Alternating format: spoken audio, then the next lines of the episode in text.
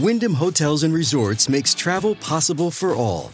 Whether it's the long haulers looking for a great cup of coffee, a roomier rest for the on a whim road trippers, or a place to make summer memories with the whole family. No matter who you are, where you're going, or why, with 24 trusted brands to choose from like La Quinta, Days Inn, and Super 8, your Wyndham is waiting. Get the lowest price at wyndhamhotels.com. Restrictions apply. Visit website for more details. Salve, salve família, bem-vindos a mais um Flow. Sou o Igor, conversar com Marcos Uchoa hoje. O cara que, que o, o William Bonner deu uma sacaneada por causa do capacete. É verdade. História Guerra da Líbia, 2011, isso. Faz tempo. Eu, eu lembro de assistir aquilo ali e achar meio constrangedor barra engraçado. Eu falei, Caralho, será que ele tá confundindo a careca dele com o capacete? Porque, Não existe capacete dessa cor, aliás, né? Não, não fizeram ainda, né? Obrigado por vir aí, cara. Valeu, valeu. Deixa eu ver o emblema aí, Janzão. Caralho, olha lá, Tá muito, parecido, tá ele é parecido. muito repórter, ó. Vários paradas ali. E ó, você que tá assistindo aí que quer, e quer resgatar esse emblema, é totalmente de graça. É tra- só entrar em nv99.com.br barra resgatar e usar o código MUSHOA ou MUSHOA. Tudo Mushoa. junto, MUSHOA, tá bom? Para dar uma facilitada. É, já, já tinha o Showa, né? Então, é, você tem 24 horas para resgatar esse emblema, depois a gente para de emitir e só vai ter acesso quem resgatou dentro desse período, tá bom? Se quiser mandar uma mensagem pra gente que a gente pode ler, assistir ou ouvir no final, nv99.com.br barra flow. Se você estiver assistindo a live no YouTube, se você estiver aqui ao vivo no YouTube, tem o link fixado aí nos comentários, tá bom? Cara, porra, a gente tava falando um pouquinho antes de começar sobre é, que tu teve de novo lá em Israel, é, com essa parada da Palestina e tal. E, cara, uma das coisas que eu mais tenho dificuldade em saber o que, que tá de verdade acontecendo é essa guerra, é essa parada. Por quê? É, rolou isso tudo. Eu lembro que eu fiquei bastante assustado quando, com, quando, com as primeiras notícias dos caras invadindo e matando um monte de gente, não sei o quê. É, aí depois eu conversei com dois judeus sionistas. Depois eu conversei com dois é, descendentes. Um, é- um- acho que um é palestino mesmo e o outro é descendente palestino. Trocamos uma ideia aqui também.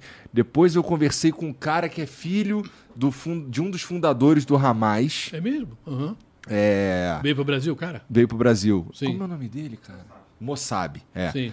E, e a, a sensação que eu tenho é, cara, um fala o contrário do outro e eu não sei o que, que tá rolando de verdade, sabe? Não, não dá pra saber, eu não consigo imaginar, eu não consigo é, dizer assim, cara, é. Putz, é isso que tá rolando. É muito difícil, porque a gente vai ler as notícias e as notícias, elas são. Você lê a mesma notícia em vários portais diferentes, elas dizem coisas diferentes, partindo de, do, do, do mesmo fato, acabam dizendo várias coisas diferentes. Eu fico meio. E o que, que tá acontecendo? O que, que você viu lá, cara? Olha, é, quando a gente fala de desse conflito, né, israelenses e palestinos, a gente pode ir para trás na história muito, né? Muito. Então, vamos, talvez, a gente pode no papo voltar um pouquinho, mas voltar para o agora, o que, que a gente teve? O que, o que fez com que o mundo soubesse do que estava acontecendo recentemente foi o ataque do Hamas no dia 7 de outubro. Aham. Quer dizer, foi realmente o, o absurdo né, do ataque e, e mais de mil mortos, enfim, e estupro, e barbaridades do que a gente sabe que o terrorismo é capaz. Aham. Né? É, e a partir dali, né, uma guerra que continua até hoje, estamos falando em três meses, aí, passando de três meses já. Que ofuscou um pouco a guerra da Ucrânia também, né? Sim, ofuscou demais. Ofuscou demais porque é, é curioso que tem guerras que são, matam muito mais gente, muito mais gente. Mas quando a gente fala em Israel e, e Oriente Médio também ali, nós estamos falando da, da raiz de- das três maiores religiões do mundo. Então existe naquele lugar ali uma história que transcende pessoas. Né? Isso tem um lado muito ruim, porque a partir desse momento as pessoas começam a pensar em outras coisas que não são simplesmente estão matando gente. Mulheres, crianças, homens, quer dizer, idosos, quer dizer. E se fala, começa a se pensar em outras coisas, em, em bíblias, em, em torás, em, em Alcorão. que- sabe? e aí a coisa meio que foge um pouquinho de uma lógica humanitária, que é o que seria para você viver num lugar onde se mata de uma maneira tão constante, né? Aham. e o tempo todo e há tanto tempo. Então, a partir, digamos assim, de- dessa, desse primeiro ataque, de- desse ataque do Hamas, quer dizer, que foi uma surpresa, uma surpresa para os israelenses, quer dizer, que você, quando você vai lá e conversa com eles, realmente há uma há um incômodo muito grande com algo que eles que é, tem uma reputação muito boa, que é a parte de segurança de Israel, e que falhou completamente. Existem alguns argumentos que não estou dizendo que eu concordo ou não. Na verdade, eu acho até um pouco teoria da conspiração. Sim. Mas eu já ouvi argumentos que os, os caras do poder de Israel sabiam do ataque, mas seria interessante deixar rolar para justificar um contra-ataque. Eu fico, nossa, é- é- é isso é meio É, do mal. Sim, sim. né? É, eu, eu- eu, digamos assim, eu acho teoria de conspiração sempre complicado, porque tanta gente tem que saber que alguém tem um vizinho, alguém tem um melhor amigo, alguém tem um, um padre, e aí você conta a história e o cara também tem um melhor amigo e acaba vazando. Então eu, eu não, eu não. Agora, existiu, de fato. Gaza sempre foi muito monitorada, com drones o tempo todo, com imagens, com câmeras, quer dizer. E, e o trabalho de grande parte desse monitoramento era feito por mulheres. E aí, e isso está provado, isso já está numa discussão que será feita na sociedade israelense quando a guerra acabar. Quem foi culpado desse, desse, desse erro enorme né, que causou essa dor toda? E parece que não levaram a sério denúncias de várias mulheres militares que estavam monitorando com aquela coisa de ah, mulher que está vendo, sabe, um desmerecimento ao papel feminino Olha que interessante, não sabia na disso. área de segurança. Isso já está provado que existiram várias denúncias. Olha, está tendo ensaio, tem gente é, atacando a cerca como eh, organizadamente, como se fosse preparando algo. Isso existiu. Não é, isso não é teoria de conspiração. Tá. tá? E aconteceu, ainda assim. É, a partir daí, a resposta, é, e eu fiz reportagem sobre isso, quer dizer, a irracionalidade, de certa maneira, da resposta israelense em termos da brutalidade é inegável. Quer dizer, eu não posso é, é, matar uma pessoa e porque eu matei uma pessoa, você vem e mata toda a minha família, meus 200 pessoas da minha família. Isso, isso já não fazia parte mais do mundo da civilização que a vingança tivesse esse tamanho. Existe uma questão até na lei internacional sobre proporcionalidade. Quer dizer, e é claro que o Estado israelense é infinitamente mais poderoso militarmente, economicamente, sobre todos os aspectos, tecnologicamente, do que Hamas e os palestinos.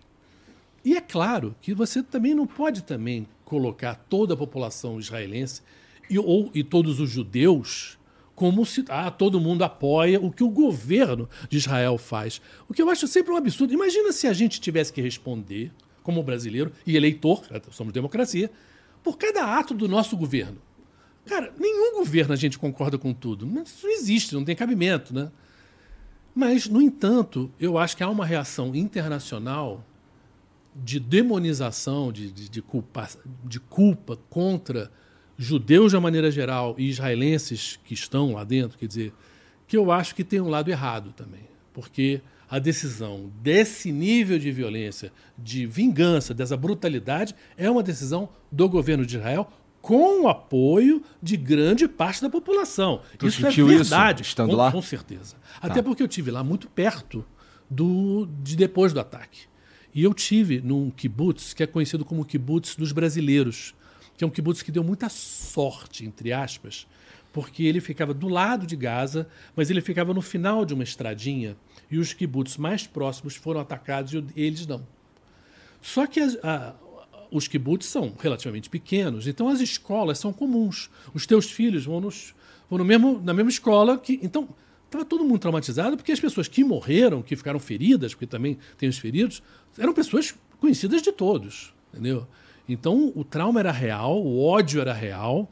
E é claro, estamos falando de uma história que não começou agora. Uhum. Né? Então, existe todo um terreno super fértil de ódio de parte a parte, justificado muitas vezes, né? eu diria que na maioria das vezes os dois lados têm uma certa razão, mas o fato é que não existia um ataque desse, com essa quantidade de mortos, numa, num ataque só, desde a Segunda Guerra Mundial. E aí eu acho assim estranho que as pessoas começaram a atacar, chamar os israelenses de nazistas, ou chamar os palestinos de nazistas. E eu falei, gente, vocês têm noção do que foi o nazismo? Eles não sabem, não. Sabe, sabe? Porque se você fizer a conta, na época que eu, na época que eu estava lá, quer dizer, só de judeu foram mortos mais ou menos 6 milhões na Segunda Guerra Mundial. Se você dividir isso pelo número de mortes que tinha na época, era como se você tivesse um massacre daquele todo dia durante 13, 14 anos. Todo dia. Então não tem comparação, né, gente? 14 anos de você ver 1.400 pessoas, 1.200 pessoas morrerem todo dia, sabe? Foi o que os judeus passaram. Não estou nem falando que os judeus foram perseguidos antes. Uhum. Só que o que os palestinos são perseguidos pelos, pelo sistema que Israel é, prende, né, de certa maneira, Gaza é uma prisão. É uma prisão. Tudo que entra, tudo que sai, depende de Israel. Você não e as pessoas igualmente. E essa é a diferença de outras guerras que eu cobri, porque ainda que não seja verdade que você pode fugir, porque se você é pobre você não tem dinheiro para fugir, é, e as famílias em e geral é são é grandes mundo... e lá é tudo muito pobre. Uhum. Em Gaza não existe essa opção. Na Síria, por exemplo, que eu tive na guerra da Síria, na Síria, mal ou bem, 5 milhões e meio de sírios fugiram da Síria, saíram da Síria. Ou muitos saíram do norte da Síria e foram para o sul da Síria. Você sai de Belo Horizonte e vai para Recife. Você vai sai de Manaus e vai para Porto Alegre. Isso Paulo... era impossível. Era possível na Síria, mas é impossível em Gaza. Lá, na, lá em Gaza tem uns papos do. Ouvi, né? Sim. aquele lance. Eu sim, li e eu não sei. Sim, sim, sabe? É, dos caras que tentavam fugir para o Egito e os caras não deixavam. Não, não deixavam. É, as pessoas é, têm uma ideia que de Gaza ela fica, tem fronteira com o Egito uhum. também. Agora, o Egito, por que, que o Egito não deixou as pessoas fugirem para lá? Porque o Israel queria, o governo israelense queria que as pessoas fugissem para lá. E depois não voltariam nunca mais. Quer dizer, a quantidade de palestinos fora que saíram desde depois da Segunda Guerra Mundial, quando o país Israel passa a existir, que depois de uma guerra que existiu, é grande. Você vai para Beirute, está cheio de palestinos. Você vai para a Síria, está cheio de palestinos. No Jordânia, obviamente, tem metade da população é palestina. Então, existiria, existe o interesse do governo de Israel de que as pessoas saiam e não voltariam. Entendeu? Então, Egito não quer segurar o problema de Israel. Entendeu? Não quer. Ele já tem uma quantidade de refugiados, até do Sudão, né? porque é uma outra guerra que existe que ninguém está nem interessado, que é o preconceito que existe racista, né? É, com, as guerras na África não tem a repercussão que outras guerras têm. Né? Isso é uma coisa muito clara. Como esse racismo também existe também em relação aos palestinos. Imagina se fosse ao contrário. Se a gente tivesse. Isso eu acho que talvez seja muito bom as pessoas pensarem. A quantidade de crianças que morrem diariamente é uma média de 140 a 150 por dia. Tipo 6, 7 por hora. Crianças em Gaza. Como nós, estou falando nós como planeta, nós como seres humanos, nós como ideia de civilização, como é que a gente sabe que isso está acontecendo e acha que pode, continuar a acontecer porque é Israel? E como Israel é poderosa, como Israel é amigo dos Estados Unidos, como Israel é amiga do Ocidente, como Israel, como os países do Ocidente têm um sentimento de culpa verdadeiro em relação ao que eles não fizeram para proteger os judeus na Segunda Guerra Mundial e pela quantidade de judeus que foram mortos ao longo dos séculos. Tudo isso é verdade. Mas o fato é que chega um momento que Israel não pode ter esse cheque em branco de poder fazer o que quer e ser tratado de uma maneira diferente de todos os outros países. Agora a África do Sul, né, que teve aqueles décadas de apartheid, entrou na Corte Internacional de Justiça dizendo que Israel está promovendo um genocídio. Curiosamente, a própria palavra genocídio ela foi criada depois da Segunda Guerra Mundial por um advogado judeu, como é, um outro advogado judeu criou a expressão crimes contra a humanidade logo depois da Segunda Guerra Mundial. Tinha que ser dois judeus, obviamente, porque os judeus sofreram é, é foi uma enormidade dois caras de Lviv, que hoje são a cidade que fica na Ucrânia, que está vivendo uma guerra que também ficou meio escanteada, né? E continua ele horror. Quer dizer, é é um troço, quer dizer. Agora, a morte de crianças, e isso a gente estava vivendo a guerra da Ucrânia já com um horror, mas Israel já matou em um mês uma quantidade que em dois anos de guerra da Ucrânia não matou de civis. Quer dizer, é muito rápido. Os bombardeios em Gaza, o nível de destruição do armamento israelense é muito, muito poderoso. Por isso que até a expressão, ah, existe uma guerra entre palestinos, entre Hamas e. Sim, mas, gente, não há comparação. É que nem você ser um peso leve e lutar com um cara que é peso pesado. Sabe? É, é, é nítida a diferença de capacidade, de poderio militar, de, de, que é uma coisa que é chocante. Mas tem também tem o argumento que o Hamas não quer conversar. Sim, sim, não. Eu acho que o Hamas é o fim da picada, gente. Agora, agora eu, eu acho que é. ir contra o que o governo de Israel está fazendo não é porque você está defendendo o Hamas. O Hamas é indefensável. O problema é o seguinte: quem é que representa democracia? Quem é que representa justiça? Quem é que representa leis? É Israel, não é o Hamas. É que nem você. Sabe, você vai agora no Rio de Janeiro, por exemplo, que eu sou do Rio. Você vai querer que a milícia se comporte que nem o governo do Estado? Não. Quem tem que ser decente é a polícia. Quem tem que usar a lei é a polícia. Não é a milícia nem é o traficante. Do traficante da milícia eu não espero nada. Quer dizer, gostaria de que eles tivessem um mínimo de humanidade. Mas estou falando, mas assim, mas de verdade, o lado que tem que ser cobrado é o lado do certo, do bom. Quer dizer, Israel e o Ocidente, e os países, e a ONU deveriam representar isso. E não representam. Tu... Há, claramente há um, um Pôncio Pilatos, que aliás é da área, né? o romano que lavou as mãos. Eu acho que o mundo lava as mãos em relação à morte dos, dos palestinos em Gaza de uma maneira vergonhosa. Tem palestino morrendo de Hamas? Claro que tem. Agora, a quantidade maior que está morrendo é gente civil, gente normal e criança. Né? Criança e mulher. Por que que tu foi para lá, cara, nessa, nessa época? Tu fazia reportagem. É, não, a primeira vez que eu fui para lá, que eu fui para Gaza, eu fui, foi na segunda intifada, quando Gaza ainda tinha os colonos israelenses, que são chamados de colonos, né? Eu acho até a expressão assim curiosa, né? Você se remete ao velho oeste americano, uhum. como se estivesse explorando uma área de, de selvagens, né? Peraí, que porra é essa? Já, já fica de complicado você chamar os índios de selvagens, né? Hoje em dia, mais ainda. Eu tô falando, mas com certeza não era o caso da Palestina, né? Estamos falando de uma região que é o berço, em grande parte, da, da ideia de civilização, é o Oriente Médio, Iraque, aquela coisa toda.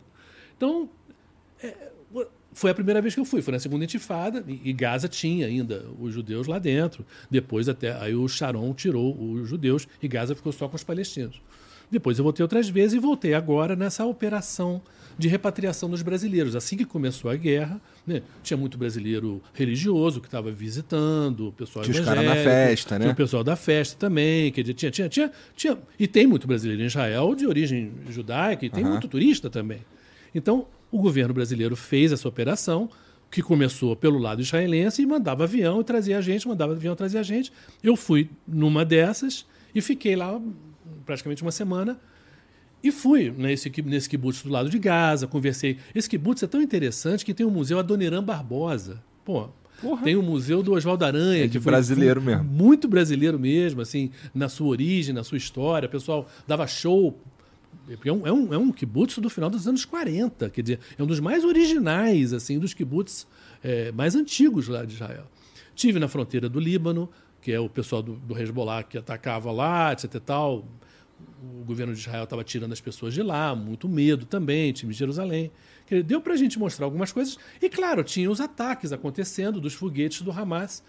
Agora, os foguetes do Hamas não têm a sofisticação, obviamente, dos foguetes de Israel, nem, nem o poder, nem, nem, nem o nível de potência bélica, né? E o domo de ferro que protege Israel desses mísseis, de, de, desses foguetes, é muito sofisticado tecnologicamente. Então você tinha a sirene, você meio ficava ali, enfim, mas você sabia que ia chegar o mísselzinho de Israel e bum, bum, lá no céu, explodia, explodia o, o, foguete. Então, não é perigoso? Não, não era. De verdade, não era perigoso. Falando, claro que eu cobri outras guerras, mas nesse caso, eu diria que é uma guerra molezinha de fazer, até porque, se, obviamente... Se estiver dentro de Israel. É, dentro de Israel. E Israel não deixava estrangeiro ir para Gaza. Não tem nenhum repórter estrangeiro em Gaza. Nunca de, eles nunca deixaram. E, e, mataram vários repórteres palestinos em Gaza. Já vários, né? Que morreram, né, morreram em bombardeios, etc. E tal. É, lamentavelmente. Mas é ruim, porque, claro que se tivesse a imprensa estrangeira dentro de Gaza, como já teve em outros momentos, até em outras guerras que Israel permitiu. É, principalmente tem uma, tem uma região ali mais perto do mar, no norte de Gaza, onde tinha uns hotéisinhos direitinho, que a imprensa ficava lá, etc e tal, não ficava se aventurando muito, mas pelo menos estava lá podendo falar uhum. com alguém, enfim. Isso é muito ruim, porque de fato é, é uma das expressões mais usadas, né? Não podemos verificar independentemente os dados dos mortos em Gaza.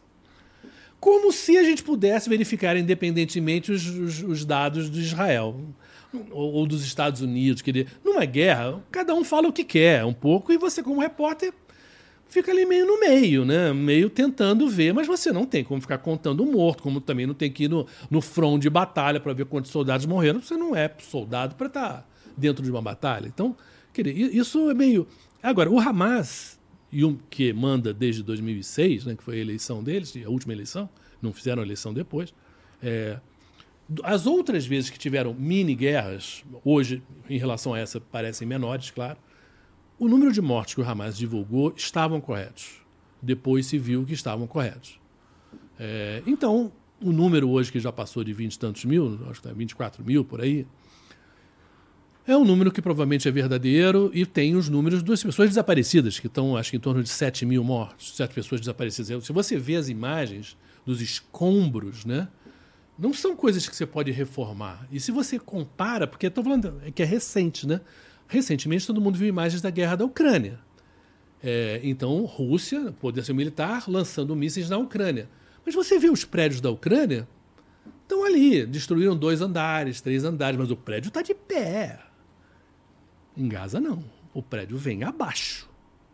Isso eu vi, a primeira guerra foi a guerra do Líbano, em 2006 que o Israel atacou o Hezbollah lá e, e, eles fizeram isso com um bairro inteiro de Beirute, que era o bairro onde tinha mais pessoal do Hezbollah, que, no, no sul de Beirute, que eram os mísseis que você é, bombardeia de uma Ele pega a base, que né? cai tudo. Até os primeiros mortos da Guerra do Líbano eram até brasileiros. Era um, era um casal de libaneses que veio morar aqui e voltou de férias lá com dois filhinhos que tinham nascido aqui, eram crianças brasileiras, foram os primeiros a morrer em 2006. Tinham sido uma família de Bom, libaneses brasileiros, né? Como tantos aqui né? em São Paulo, uhum, na por cima uhum. tem muitos, né? É...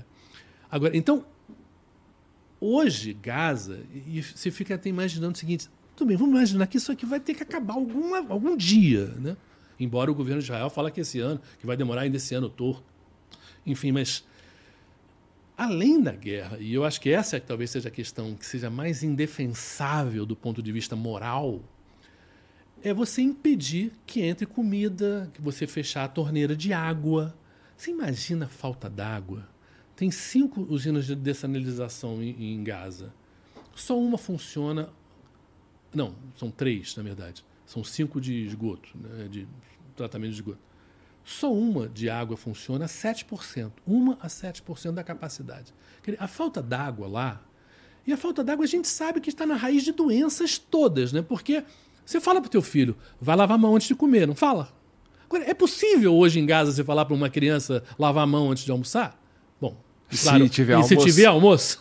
Entendeu? Quer dizer, então, você não poder entrar comida, não poder entrar é, água, não poder entrar remédio, não poder entrar combustível para as bombas que tiravam a água do solo, né?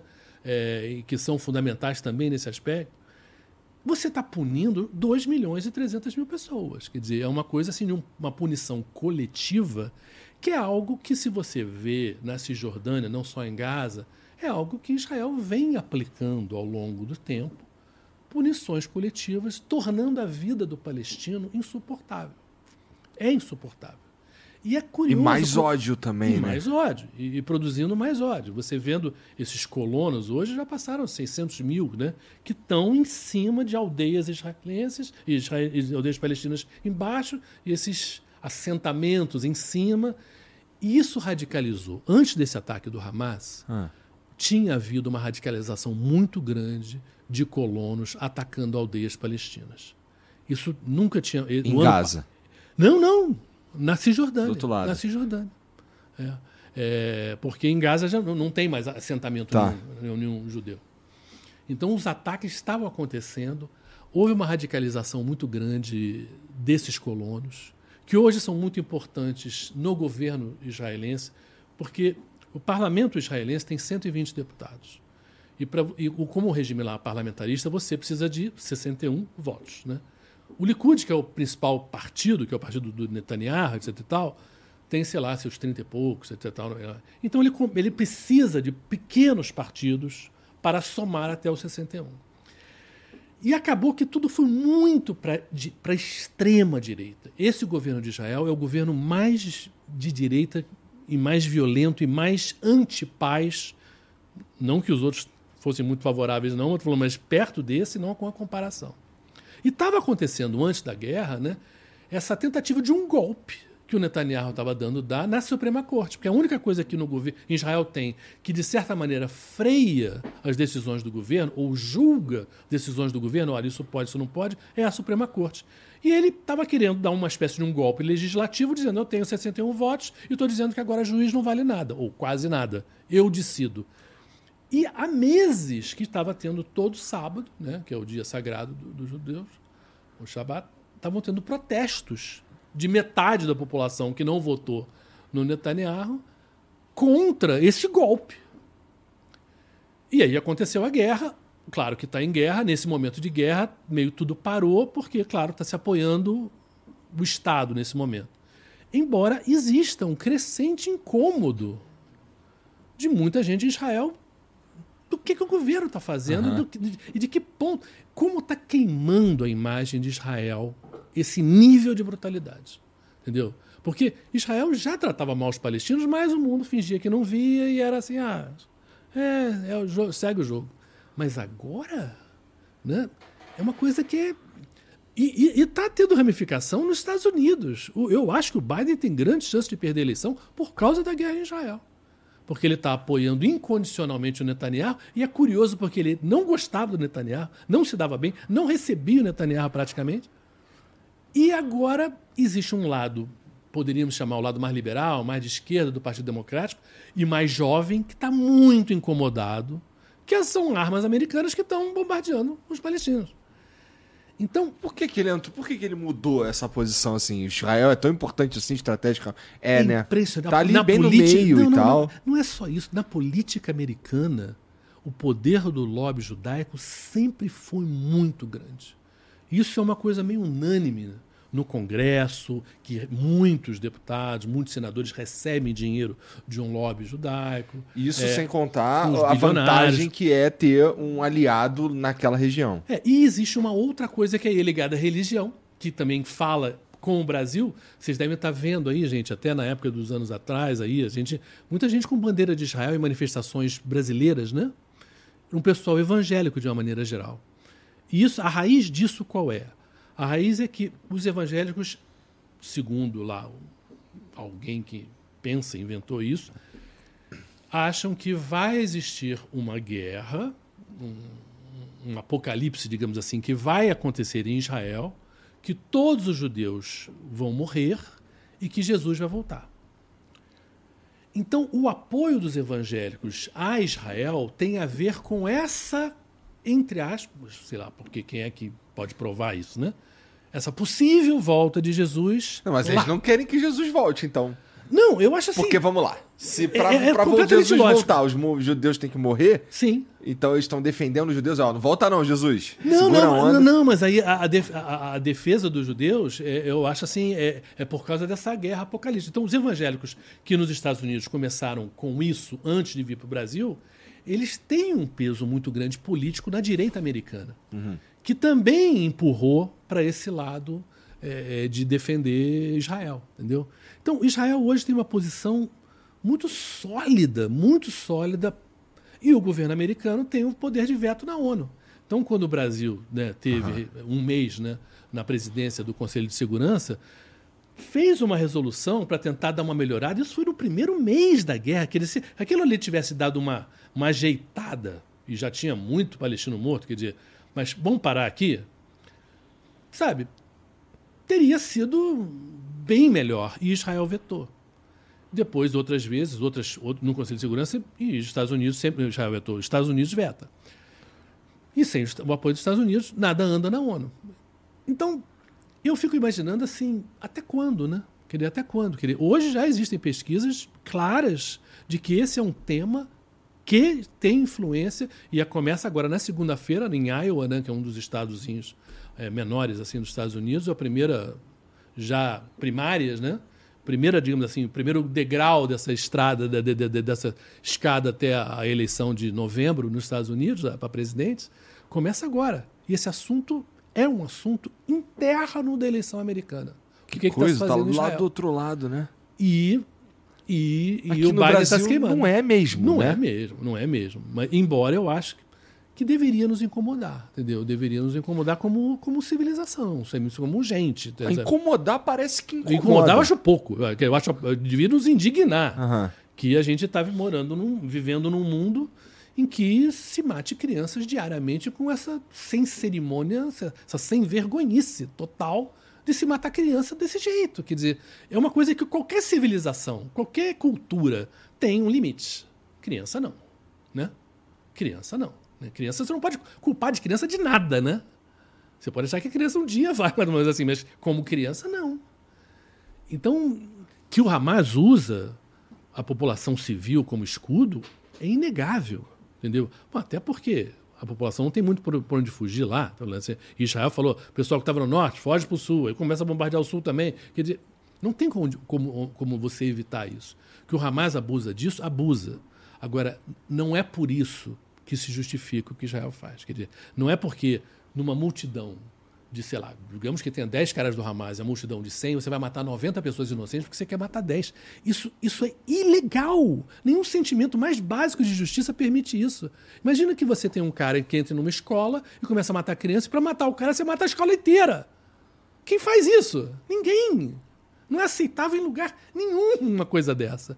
E está aceitável em Gaza hoje. Quer dizer, o mundo.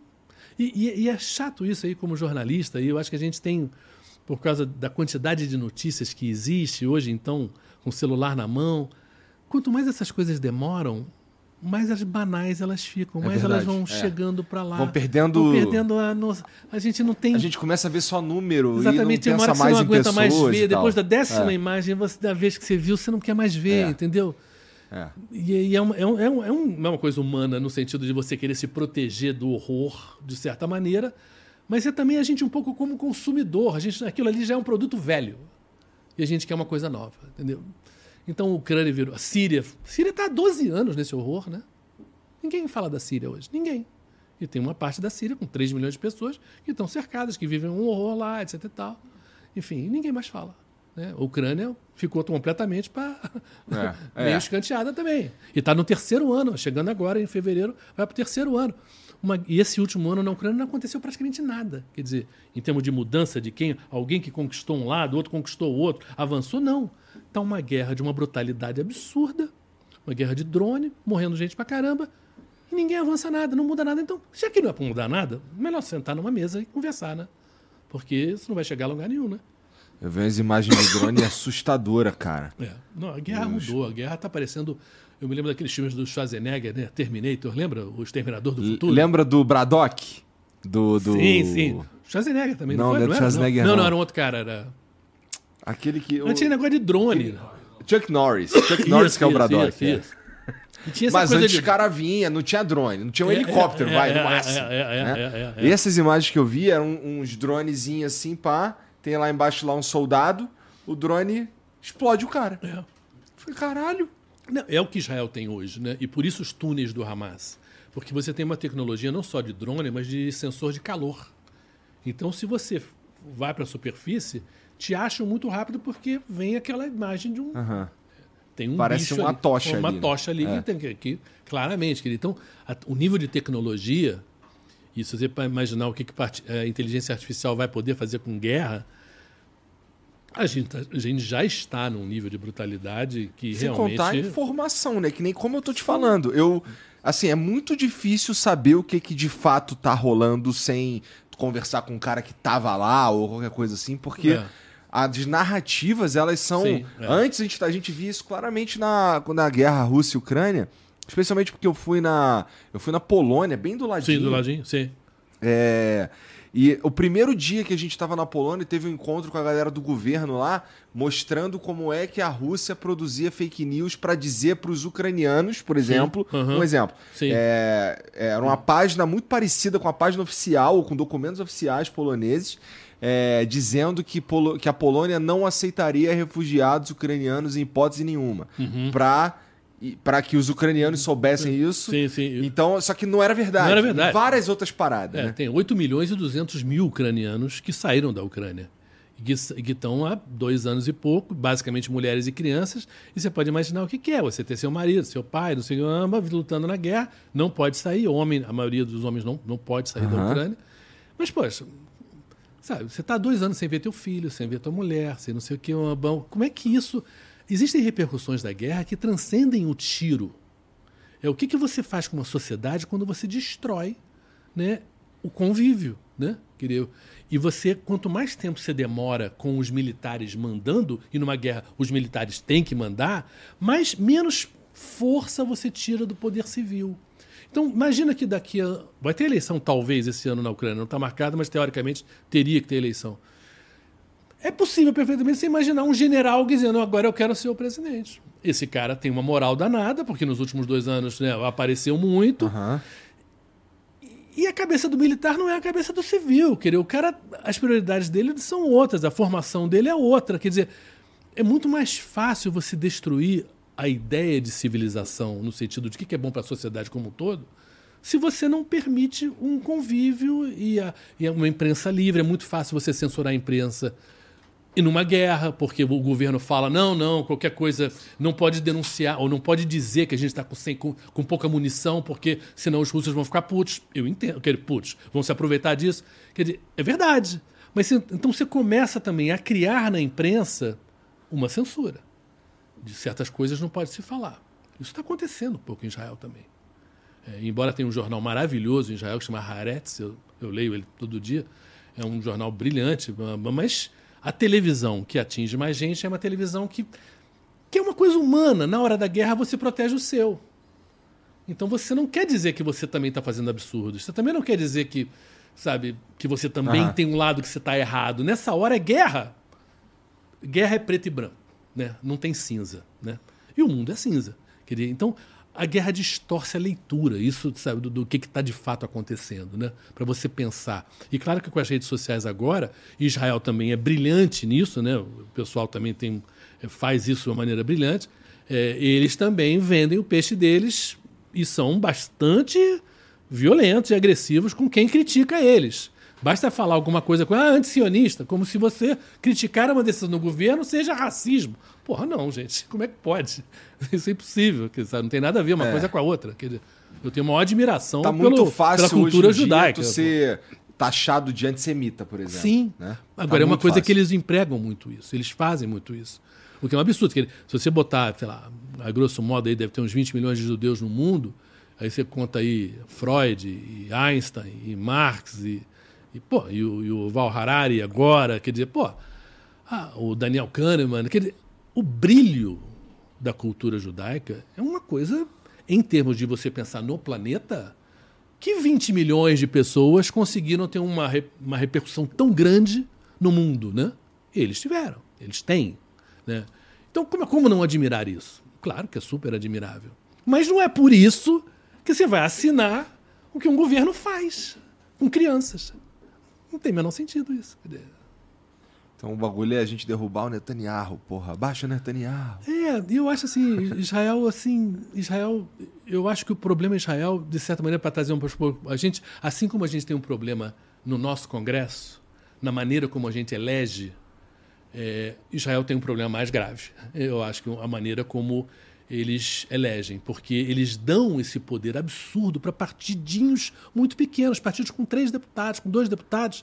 Eles, porque precisa chegar nos 61 da maioria, esse pessoal, que é o pessoal desses, desses colonos, esse, esse esse ministério do ministro do interior, Aham. esse cara é, um- cara é um horror, é um horror. É um cara que não dá para sentar para conversar. E, e esse- mas esse cara tem poder porque os- esses três votos, o Netanyahu precisa desses três votos, entendeu? Então, isso é uma coisa muito grave, muito grave que eles precisavam mudar, porque senão eles vão estar sempre prisioneiros desse modelo. É, foda de mudar é porque, pô, todo modelo tem como. O ser humano é foda, irmão. Todo modelo que a gente criar vai ter um jeito da gente Sim. sacanear ele. Não, sim, Porque mas a gente mas sacaneia aqui claro, no Brasil um é, modelo é assim, completamente democracia diferente. não é bom? Não, não é bom. Mas é o menos pior. É. Longe. É. A gente até não teria essa conversa É. não- se não fosse uma democracia, né? Até, até, numa demo- até uma democracia é necessária para a gente falar dessas coisas que a gente está falando. Mas a gente nem tá falando mal do governo brasileiro. Vamos não, começar? ainda não, mas, mas podemos. Todo governo a gente pode falar bem e mal, né? Quer dizer, alguns mais, outros menos. Quer dizer, assim, mas. Mas, mas vamos, vamos, vamos é mudar tá para o Brasil. como é que tá sendo, é, tá tão próximo, pelo menos no- nos últimos meses aí, Uhum. tão próximo do, do presidente da república, cara? Olha, é, esse ano foi diferente para mim, esse de- 2023, porque eu fui convidado para primeiro para dirigir o jornalismo da EBC. É, só que eu fui convidado pela Antônia Pellegrino, que é a diretora de conteúdo. Só que depois que ela me convidou, foi aí que entrou um presidente, que era o Hélio Doyle. E o Hélio Doyle não me conhecia, estou falando pessoalmente, né? no meio de televisão me conhecia. E eu acredito que ele queria botar alguém dele, alguém mais próximo a ele. E demorou ali um mês e meio ali, que eu não estava entendendo o que estava acontecendo, por que que eu não ia para Brasília, por que, que não, não botar a mão na massa, eu estava só no Rio.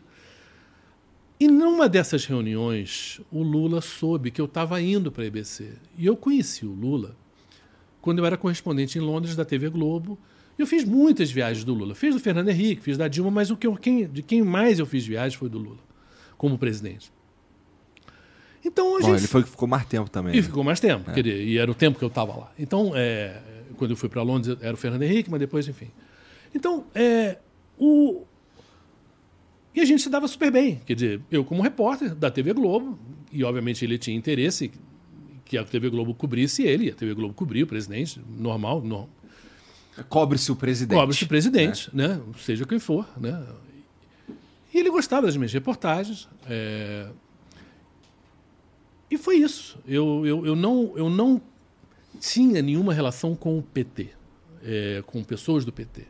É, E aí, quando eu fui para a EBC e ele soube, ele falou: Eu quero, eu gostaria, que- eu quero que ele faça as viagens internacionais, que ele cubra as viagens internacionais. Aí, como repórter. Quer dizer, aí eu estava voltando a ser repórter porque ele preferia, me preferia como repórter. E claro que tinha um lado que era um privilégio, né? Era muito importante essas viagens internacionais do Lula no Brasil, porque o Brasil estava muito queimado lá fora, por conta do Bolsonaro, da, da Amazônia, dessas coisas todas. É, então o Lula ia viajar muito para fora.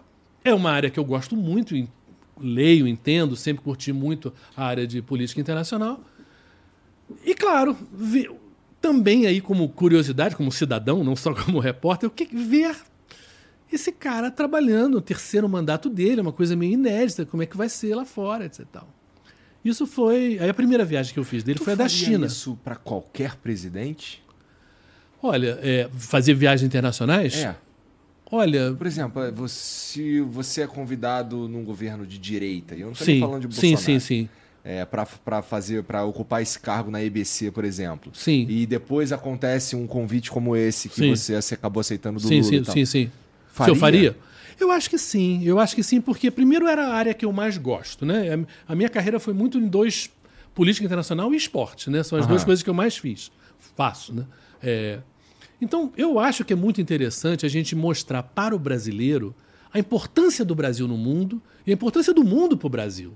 Para as pessoas entenderem que, Que a gente pô, não tá mais- sozinho, né, A gente não cara? está sozinho, ainda mais nessa coisa de globalização. Nem dá pra ficar, né? Sabe, nem dá. O agronegócio da gente, etc tal, o tamanho que é, é, sabe, a nossa inserção é, política e econômica no mundo. São, são coisas muito interessantes. E às vezes o, cidadão brasileiro não se dá conta que a gente está no nosso mundinho aqui, né? E a gente não vê que o preço da soja não é decidido aqui, é decidido lá fora. O preço Quer do azeite o preço também do não é azeite é, lá, não é aqui, aqui. é lá fora. É. Aquele, o preço do arroz não é aqui, é lá fora. A Índia parou de exportar, então o preço do arroz subiu por causa disso. Quer dizer, tem muita coisa para a gente ver o que, que a gente tem de melhorar e ver como a gente não está tão mal também, porque uma das coisas interessantes de você cobrir lá fora é mostrar, olha só, tem coisas no Brasil muito boas. sabe? O SUS é uma coisa muito rara no mundo. Você é um cidadão americano, por exemplo, você está muito mal na foto em termos de saúde, porque você está sozinho. Praticamente. É. O Medicaid e o Medicare lá é para muito pouco. situações muito específicas para muito pouca gente. É Enfim, claro que a gente não tá falando que o SUS é perfeito. A Não. gente- assim, a ideia dele, de fato, é foda. Uhum. O problema é que pessoas precisam gerir ele. E pessoas é que são o problema, né? Sim, mas a gente teve. Você, vê, você pega assim. A gente teve quatro ministros da saúde com o Bolsonaro numa época de Covid. Quer dizer, e claramente. Ah, um não conta, vai. Um Hã? ficou, sei lá, um- É. menos de um mês. Sim, é, o, sim, mas então, tudo bem. Mas o, eu diria que o Mandetta ainda estava beleza, eu acho, assim. Mas depois foi- eu achei que foi um caos. E na época da Covid. A Nízia Trindade é uma pessoa que está na Fiocruz, pô, anos, entende muito bem as limitações e a importância e, e os desafios né, do que, que é estruturar a saúde não para nível sueco, gente. Nós somos 205 milhões de pessoas. A gente não vai poder nunca ter uma saúde de um país rico. Mas a gente entregar um básico, a gente entrega. Né? E eu acho que está melhorando. Sem dúvida, eu acho que está melhorando. É, não Tem muita coisa para melhorar? Tem. Mas eu acho que, inegavelmente, o SUS é uma conquista é, de civilização. Quer dizer, você tá ali, tem um problema, você vai no hospital público que é atendido. Eu já fui, já, já fiquei em hospital público, já fui operado em hospital público. E uma bobagem, mas assim, mas me perguntaram, pô, tu quer ficar aqui, tu não quer ir para o hospital? Eu falei, bom, já estou aqui, por que, que eu vou me mudar para um outro hospital? É uma bobagem, não sei o quê. Pode, não, faz aí, não tem problema. Miguel Couto, aqui no, no, no Rio de Janeiro. Enfim, Se eu te falar que uma vez eu fui operado no hospital público também, Uhum. lá em Guapimirim, sim, e o médico que me operou, anos depois, ele foi preso porque ele não era médico. Sério? Caramba. Porra, que sorte a sua, hein? que, que- que você É, ele tá. sabia, ele sabia o que ele estava fazendo. Também sim, foi sim. uma. Eu, eu tirei um, um cisto pilonidal com ele, a outra foi um pouco mais grave, mas depois eu te conto. É, ele fez duas cirurgias em mim. É, e as Esse duas- mesmo cara? É, as duas deram Caramba. certo. Mas anos depois eu tava no. Minha esposa tava grávida, eu tava Sei, no, no- no- Esperando ela no, no- Ela tava na consulta com o obstetra, eu tava esperando ela, vendo na TV. Aham, E passou na TV uma matéria do cara preso. aham. E era um falso médico. Caramba. E já tinha passado pela, pela aeronáutica e É tudo. mesmo? cara. cara, o cara era um falsário mesmo assim. Mas ao mesmo tempo mandava bem, né? Porque o cara É, se sustentou é, é. alguns anos. Ele caiu. E é cirurgião. Quer Ele dizer, caiu. Que cara de pau, meu É, Deus do céu. Ele caiu porque ele tratou mal um paciente, o cara, o cara denunciou ele, foram, foram pesquisar sobre, aí, sobre ele e descobriram que o, Sim, o é. diploma dele era, era frio. É. Bizarro, cara. é. Essa é uma preocupação, eu acho assim. Você pega. Tem Não, mas é tá claro que isso não é, não é a regra. É Sim, só claro, uma claro, curiosidade verdade. Sim, sim, que aconteceu não, comigo Não, eu tal. acho, de uma maneira geral, o, o que eu vejo do SUS é super sério, etc. Mas é claro que uma estrutura enorme Claro. passa algum é. erro aí, não tem dúvida. E com- mas com- o que que tu tá sentindo voltando, de mas fazer os programas com o Mas- presidente? É, mas aí tô falando. Então, a a partir da viagem da China, Ah. que foi uma viagem super importante, Xi Jinping abriu as portas lá para o Lula, etc e tal, para o Brasil. O maior parceiro comercial do Brasil é a China. Então, isso era um- tinha sido um erro do Bolsonaro, né, porque o Covaxina, né, ele ficava sacaneando o negócio da vacina. É, porra, como é que você trata mal o teu maior freguês, né? Enfim. Então, a recuperação desse, de- de- dessa relação Brasil e China é importante economicamente, é um troço enorme para o agronegócio, particularmente. E aí eu fiz todas as viagens depois, né? G7, G20, BRICS, enfim, toda França, enfim, todas as viagens. E em junho é que aí alguém teve a ideia de fazer esse programa Conversa com o Presidente, que é toda terça-feira de manhã. Foi toda terça-feira de manhã, ali de junho até o final do ano passado. Né? Aí parou agora Natal, Ano Novo. Para esse ano eu não sei qual é, qual, qual é a ideia. Me conta como é que era, é, como é que funcionava a logística dessa parada. Uhum. É, tu ia pra lá toda semana, né? Daí é, tinha muita pompa pro cara chegar. Cara, olha, eu vou te contar assim na boa, porque assim é muito interessante onde que acontecia? no Palácio do Alvorada, de manhã. É, foi assim, não houve planejamento, não houve reunião, não teve nada assim, ah, vamos fazer assim. Foi assim do tipo assim, Igor, vamos amanhã fazer um programa? Pô, vamos. Foi meio assim. uma segunda-feira à noite lá, falar: não, amanhã vamos fazer um programa. Foi assim. Não, não tinha pauta, não tinha nada, quer dizer. E Não, aí. cal- calma não, aí, não, não, não, não, Marcão, não, não, calma. deixa eu falar, deixa, deixa eu falar. Quer dizer, naquele primeiro momento, é, a ideia é o seguinte: bom, vamos fazer, mas o que, que a gente vai fazer? A ideia de ser de manhã foi do Lula. O Lula gosta de acordar e fazer acabou, se ele não quer fazer no final do dia, com a cabeça cheia, etc. tal. É claro que não era o ideal. Né? A gente está fazendo um programa de noite, porque tem muito mais gente podendo assistir à noite do que de manhã às oito e meia da manhã. Mas era o que ele preferia. É, e aí, a partir dali, eu falei, bom, mas como é que a gente vai fazer? O Lula falou, não, pergunta se você quiser, etc. e tal. Mas é claro que tem temas, por exemplo, STF, né? Ali eu acho que era perto dali da escolha do Zanin. Eu não vou perguntar, você vai botar o Zanin? Porque claro que ele está negociando, claro que ele está Não, é ouvindo claro. coisas. Aham. Vai conversar com o Arthur Lira, o Arthur Lira vai te dar uma colher de chá. Ele não vai te dizer isso, obviamente. Então, eu até dei uma entrevista, acho que foi para Veja na época, dizendo o seguinte: olha, não, eu não acho que esse programa, nesse programa, eu tô como repórter é, de uma maneira normal. Eu falei, eu acho que eu tô como levantador de vôlei. Eu levanto. Se ele vai cortar na arquibancada ou vai cortar no chão, a bola é é problema dele, entendeu? É ele que vai tocar nesse assunto. Agora, o que, que acontecia? O Lula basicamente chegava uns 15 minutos antes, ali no Palácio da Alvorada, e a gente mais ou menos, olha, eu acho que tem esses temas aqui. Eu um dia, uns dois dias antes eu falava com o Crispiniano, com o assessor de imprensa dele. Inclusive, um salve pro Crispiniano. Uhum. É, mandei pra ele no WhatsApp lá umas paradas falando assim, cara, eu acho que dava pra melhorar assim, assado, não sei o quê, mas aquilo lá pareceu um pouco engessado e. Você... E, e aí falou, olha, eu acho que tem esses assuntos, etc e tal, porque ele passava, digamos, alguns assuntos, sei lá, vamos falar área de saúde. O que, que, o, o que, que a Anísia fez, o que, que o governo fez, o que, que ele propôs, quantos médicos, Vitão, quantos pesquisa, dos mais por médicos. favor, aí, é, conversa com o presidente no YouTube e, e deixa eu ver os resultados, por favor. Aham. Mas continua, vai. quanto mais médicos, quanto não sei o quê, quanto Brasil sorridente, quanto não sei. né? E aí, o Lula é muito Caxias, muito Caxias. Ele, ele faz o dever de casa, ele estuda o negócio, etc e tal. É, Tá. é.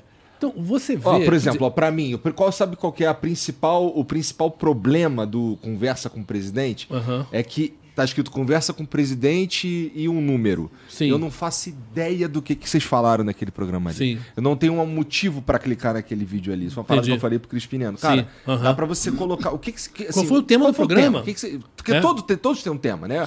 É, Todos- alguns. É, mas eles é. passam por alguns, algumas paradas assim que são Sim. o motivo daquele programa existir. Sim, né? que- é, o que, o que aconteceu, digamos, e isso que eu acho que funcionou, é que o programa não foi um programa de, de você medir quantas pessoas viram o programa. Ah, não, isso não é. É, É, é. porque ele se torna um, um É, canal é, de comunicação. Exatamente. Ele virou, ele pautou um pouco a conversa do dia de grande parte da imprensa. É claro. Uhum. Porque o Lula falou uma coisa interessante sobre o que aconteceu ou o que vai acontecer. Né? Então, sobre esse aspecto, servia para o Lula, de certa maneira, falar: olha, o governo está pensando isso, está pensando aquilo, está fazendo isso, está fazendo aquilo. E isso funcionou. Quer dizer, eu acho que em vários momentos, alguns programas mais bem sucedidos, outros não, mas isso funcionou bastante. Eu achei, depois lá para as tantas, sugeri que eu achava que devia trazer mais gente para o programa. Assim, você, o Lula e outro cara. É, e, e, quer dizer, vamos trazer um ministro, vamos trazer uma ministra, vamos trazer. E, e eu acho que até, se o programa continuar, eu acho que deveria também até não ter só pessoas do governo. Gente da sociedade civil, vamos trazer um cientista, vamos trazer um artista, vamos trazer um cara do agronegócio, vamos tra- trazer uma pessoa Tem que tomar um que pouco de representa. cuidado para não perder o propósito, porque esse programa, assim, posso estar enganado, mas a visão Sim, que sim, eu tenho sim. é que ele é, um- é exatamente aquilo que você falou e eu achei muito honesto, que é, cara, eu levanto e o Lula corta. Sim, Então, é, é, a gente sabe que é um canal de comunicação do Lula, sim. né? Não, É. não tem ninguém tentando mascarar isso. Aham. É, pelo menos não ninguém nessa mesa. Sim. E, e cu- esse- isso, essa sugestão que você está dando é bastante interessante, mas para eles pode ser um putz, cara. Não sei, hein? Vamos ter que pautar esse cara, então, porque é um canal de comunicação do Lula. É, mas eu acho assim. Uma das coisas que me, me, me- me deixou muito claro para mim ao longo desse tempo, que eu já conhecia a pessoa assim, menos, mas agora tendo mais. O Lula é uma pessoa muito, muito democrática. Muito democrática. foda do Lula. E ele, e ele, Nesse e ele, sentido. e, e ele é muito preparado. Então, dizer, se você chegar para ele e falar não concordo, ele vai te ouvir e vai ter argumentos para passar ao lado dele. Então, eu não acho que o Lula correria riscos tendo pessoas da sociedade civil participando do programa. Eu não tenho a menor dúvida disso, porque se tem uma parada que eu tenho certeza que o Lula é safo. Sim. É safo. Muito. Isso aí, você po- pode gostar ou não dele, mas que ele é um animal político muito experiente e que ele Sim. sabe o que ele tá fazendo é Sim. inegável. Mas é, não é dele que eu tô falando. Eu tô falando Do- do entorno. Do entorno. Sim, Os caras, por exemplo, o, a Glaze Hoffman, por exemplo, Sim. Fica, vai à loucura quando o bagulho sai um pouquinho do controle ali. entendeu? Sim. Eu sei. É, é, mas eu acho assim. Eu acho que o Lula é uma coisa, o PT é outra coisa. Que estão unidos, mas eu acho que o Lula tem uma visão de Brasil e visão do que é necessário fazer no governo que é um pouco diferente do PT. Entendeu? Eu acho que ele é mais. Quer dizer, a, expressão safo, eu acho que nesse aspecto é uma, uma expressão de realismo. Né? Quer dizer, hoje, com esse Congresso, que é um Congresso de direita, para o governo funcionar, tem que conversar e tem que aceitar certas coisas, porque senão não, não anda. Então ele queria ir a 10, não vai conseguir ir a 10, vai conseguir fazer 4. Porque é o limite da negociação com esse governo, com esse Congresso. É justo, porque estamos na É justo. democracia. Não, eu acho curioso, e esse ano, digamos assim, vendo um pouquinho o lado de como o governo estava sendo retratado na imprensa, eu acho curioso porque às vezes você lia essas coisas, ah, derrota do governo no Congresso, derrota no Congresso, ele teve que ceder. E eu ficava perguntando uma- a pergunta mais óbvia: o que você sugere? Qual opção? Você acha que o governo não deve, então, ceder nada ao Arthur Liro, nada ao Centrão, e então não faz nada? Você fica quatro anos sem fazer praticamente nada porque você não cedeu nada. Quer dizer, é tão irrealista. Porque o Fernando Henrique cedeu. O, o- todo mundo. Bolsonaro o Lula cedeu. cedeu. O Bolsonaro cedeu. A, a Dilma cedeu. Quer com o Congresso da maneira que é, eu acho que talvez o que seja grave para nós como sociedade, eu estou falando aqui porque eu não sou do governo, é, é que, de fato, o que você teve no escândalo do mensalão, ou lá atrás, não estou nem falando na época de Fernando Henrique, mas falando assim, a composição necessária para que o governo, para que o Congresso apoie as suas coisas como presidente, requer um pagamento, claramente. Era mensalão, petrolão, emendas individuais que existiam, mas que hoje virou orçamento, orçamento secreto na época do Lula, agora não é mais secreto, mas o fato é que houve uma troca de apoio por dinheiro. É, isso tem uma coisa muito grave. Eu conversei com um deputado federal que é do de, apoia o governo, quer dizer, não é um, gov- governo, e ele está me contando uma história, eu não vou falar o nome dele nem o estado, mas estou falando assim, você- o número é interessante para vocês entenderem. Falou, tipo, dois anos atrás, ele é ligado a uma parte do Estado, numa cidade que ele tem um peso político grande, ele foi eleito por ali. O prefeito era um amigo dele, enfim. O prefeito pagando todas as contas da cidade, uma cidade de cento e poucos mil pessoas, que não é uma cidade pequenininha, mas também não é uma cidade muito grande, ficava com 500 mil reais para investir na cidade. Consertar a calçada, fazer uma praça, 500 mil reais. Ele, dois anos atrás, esse deputado, tinha 15 milhões. Quer dizer, ele tinha 30 vezes mais dinheiro do que o prefeito. No ano passado, passou para 32 milhões. E ele falou que o ano que vem será 43. Então, esse cara, esse deputado, ele tem hoje a possibilidade de controlar não só uma cidade. Ele tem como controlar quase uma região, uma mini região. Porque os vereadores não vão mais conversar com o prefeito. O prefeito é irrelevante, o prefeito não tem dinheiro para soltar nada. Quem tem dinheiro é o deputado federal. Então, esse orçamento obrigatório, porque hoje está oficializado, esse dinheiro que passa para os deputados federais e os senadores usarem diretamente, passou a ser o que mantém uma máquina de reeleição desses deputados. Então você pode chegar, Igor, com o teu programa Flow maravilhoso, as pessoas adoram você, você tem milhões de visualizações, você é conhecido, mas você não tem 43 milhões. Desculpa, você está fora. Claro que vai sempre alguém ser eleito com, pela, pela ideologia, mas a maioria, nós, nós temos um povo muito pobre. e que precisa de algo concreto. E tem um povo que também, por culpa da imprensa, vê política como algo, ah, é tudo ladrão, não sei o que. E aí o cara, bom, então se esse cara está fazendo alguma coisa, esse cara está dando um dinheirinho aqui, eu vou votar nele. Isso é real. Isso é real. E eu entendo. É, é, é funciona na é, é uma lógica que é real. E é por isso que ninguém está muito preocupado em mudá-la. Agora, fica cada vez mais difícil, porque o que, que acontece? Quando esse deputado federal ele bota um dinheirão na cidadezinha dele, ele não está pensando no país. E um deputado federal deveria, deveria pensar, claro que o Estado, ele foi eleito por um Estado, uhum. é o Estado dele, mas ele deveria ter uma noção de país. Onde é que você esse dinheiro seria mais bem aplicado? Como é que a gente faz isso funcionar faz de verdade? funcionar de verdade. Não é, como é que eu, vamos lá, eu posso fazer uma praça é. ou eu posso fazer um bagulho muito foda de, é. de base, Sim. sabe? E, eu e, vou fazer uma praça porque a praça o cara vota em mim. E existe um problema muito, muito prático que aí está na raiz dos nossos problemas que são ligados à corrupção. Quer dizer, o que, que é? O TCU é um órgão que investiga, controla dinheiro federal.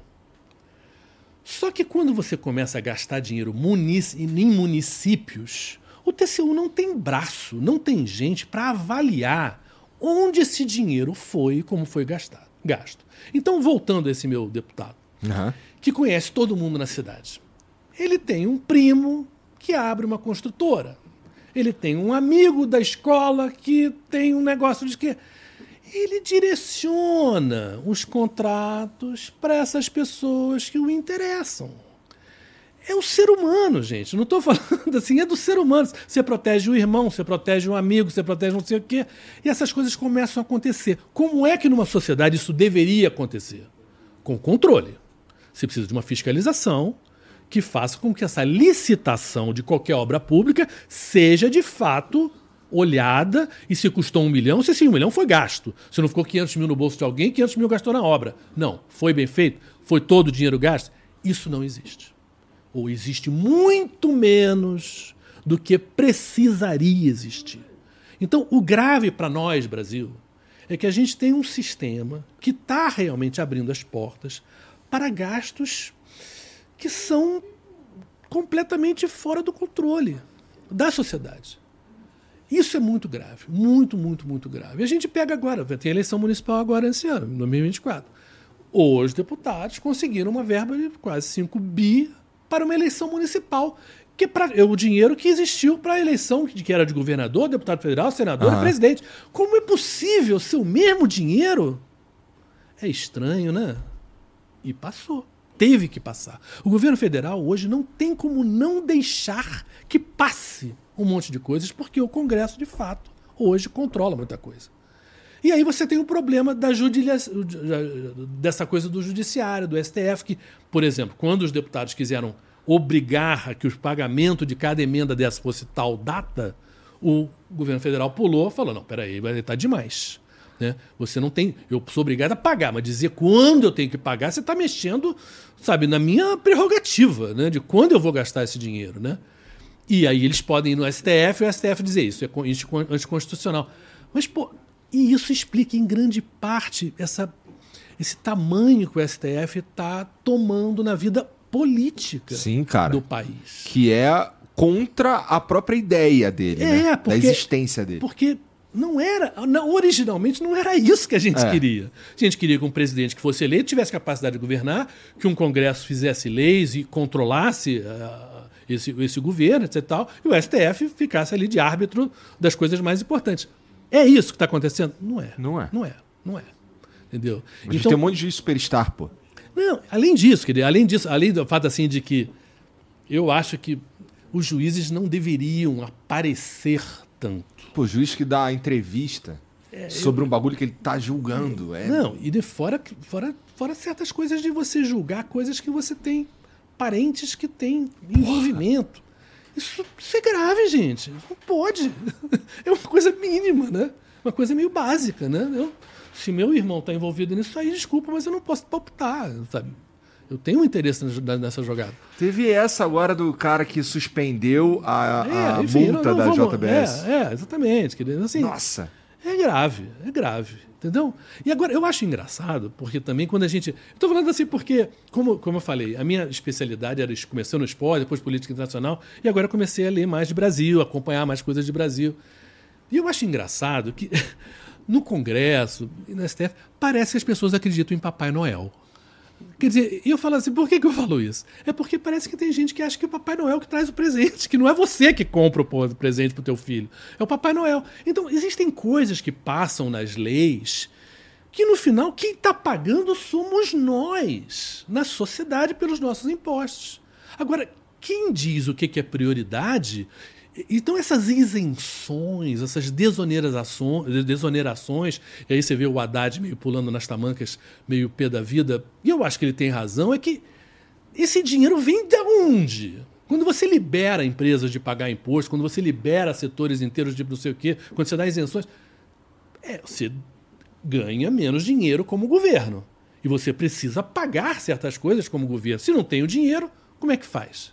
Né? Então, Fica todo mundo ficando bem na foto porque você no Congresso ou você no STF. Não, não, tira, você não precisa pagar.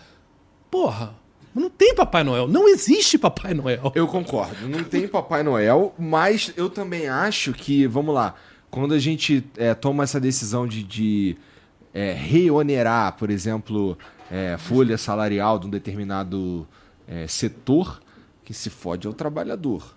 Não, o argumento que existe é o argumento de que, porque se paga menos, se pode empregar mais. Uhum. E é claro que, pô, hoje a questão do emprego é fundamental. E é muito bom que o emprego, o desemprego está baixando mesmo. Esse último ano já, já, já baixou bastante. Isso é muito bom. Mas é claro uhum. que é uma preocupação do governo, porque eu acho que é claro, e o Lula fala isso, quer dizer, Bolsa Família não é o objetivo de ninguém. Todo mundo, o objetivo é você ter seu salário para pagar suas contas.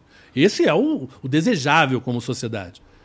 Só Sim. que eu não me lembro, não li, não vi um estudo sério que mostrasse que essa grana que as empresas não estão gastando estão revertendo numa quantidade substancial de empregos. Não vi. Tá. Não vi. Ficou uma coisa como se fosse uma verdade Entendi. que não foi. Que ninguém nenhum, comprovou. Ninguém comprovou. Tá. Ninguém comprovou.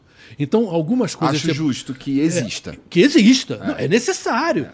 Eu acho que que é ser adulto? É pensar nas consequências, né? O que difere a gente, as merdas que a gente fez adolescente, de quando a gente cresceu, é que a gente começou a pensar nas consequências. E eu acho que, como sociedade, a gente precisa disso. Quer dizer, para fazer tal coisa, qual é a consequência, qual é o preço? E qual é a prioridade? Qual é a escolha? Porque, obviamente, a gente não tem dinheiro para ter uma saúde maravilhosa, uma educação maravilhosa. Não, temos dinheiro para isso. Então, existe necessidade de prioridades. Isso é política. Para quem vai se dar o dinheiro, para quem quem vai ter isenções. Então, por exemplo, agora, recentemente, o Haddad conseguiu, finalmente, que se cobrasse um pouco mais dos bilionários.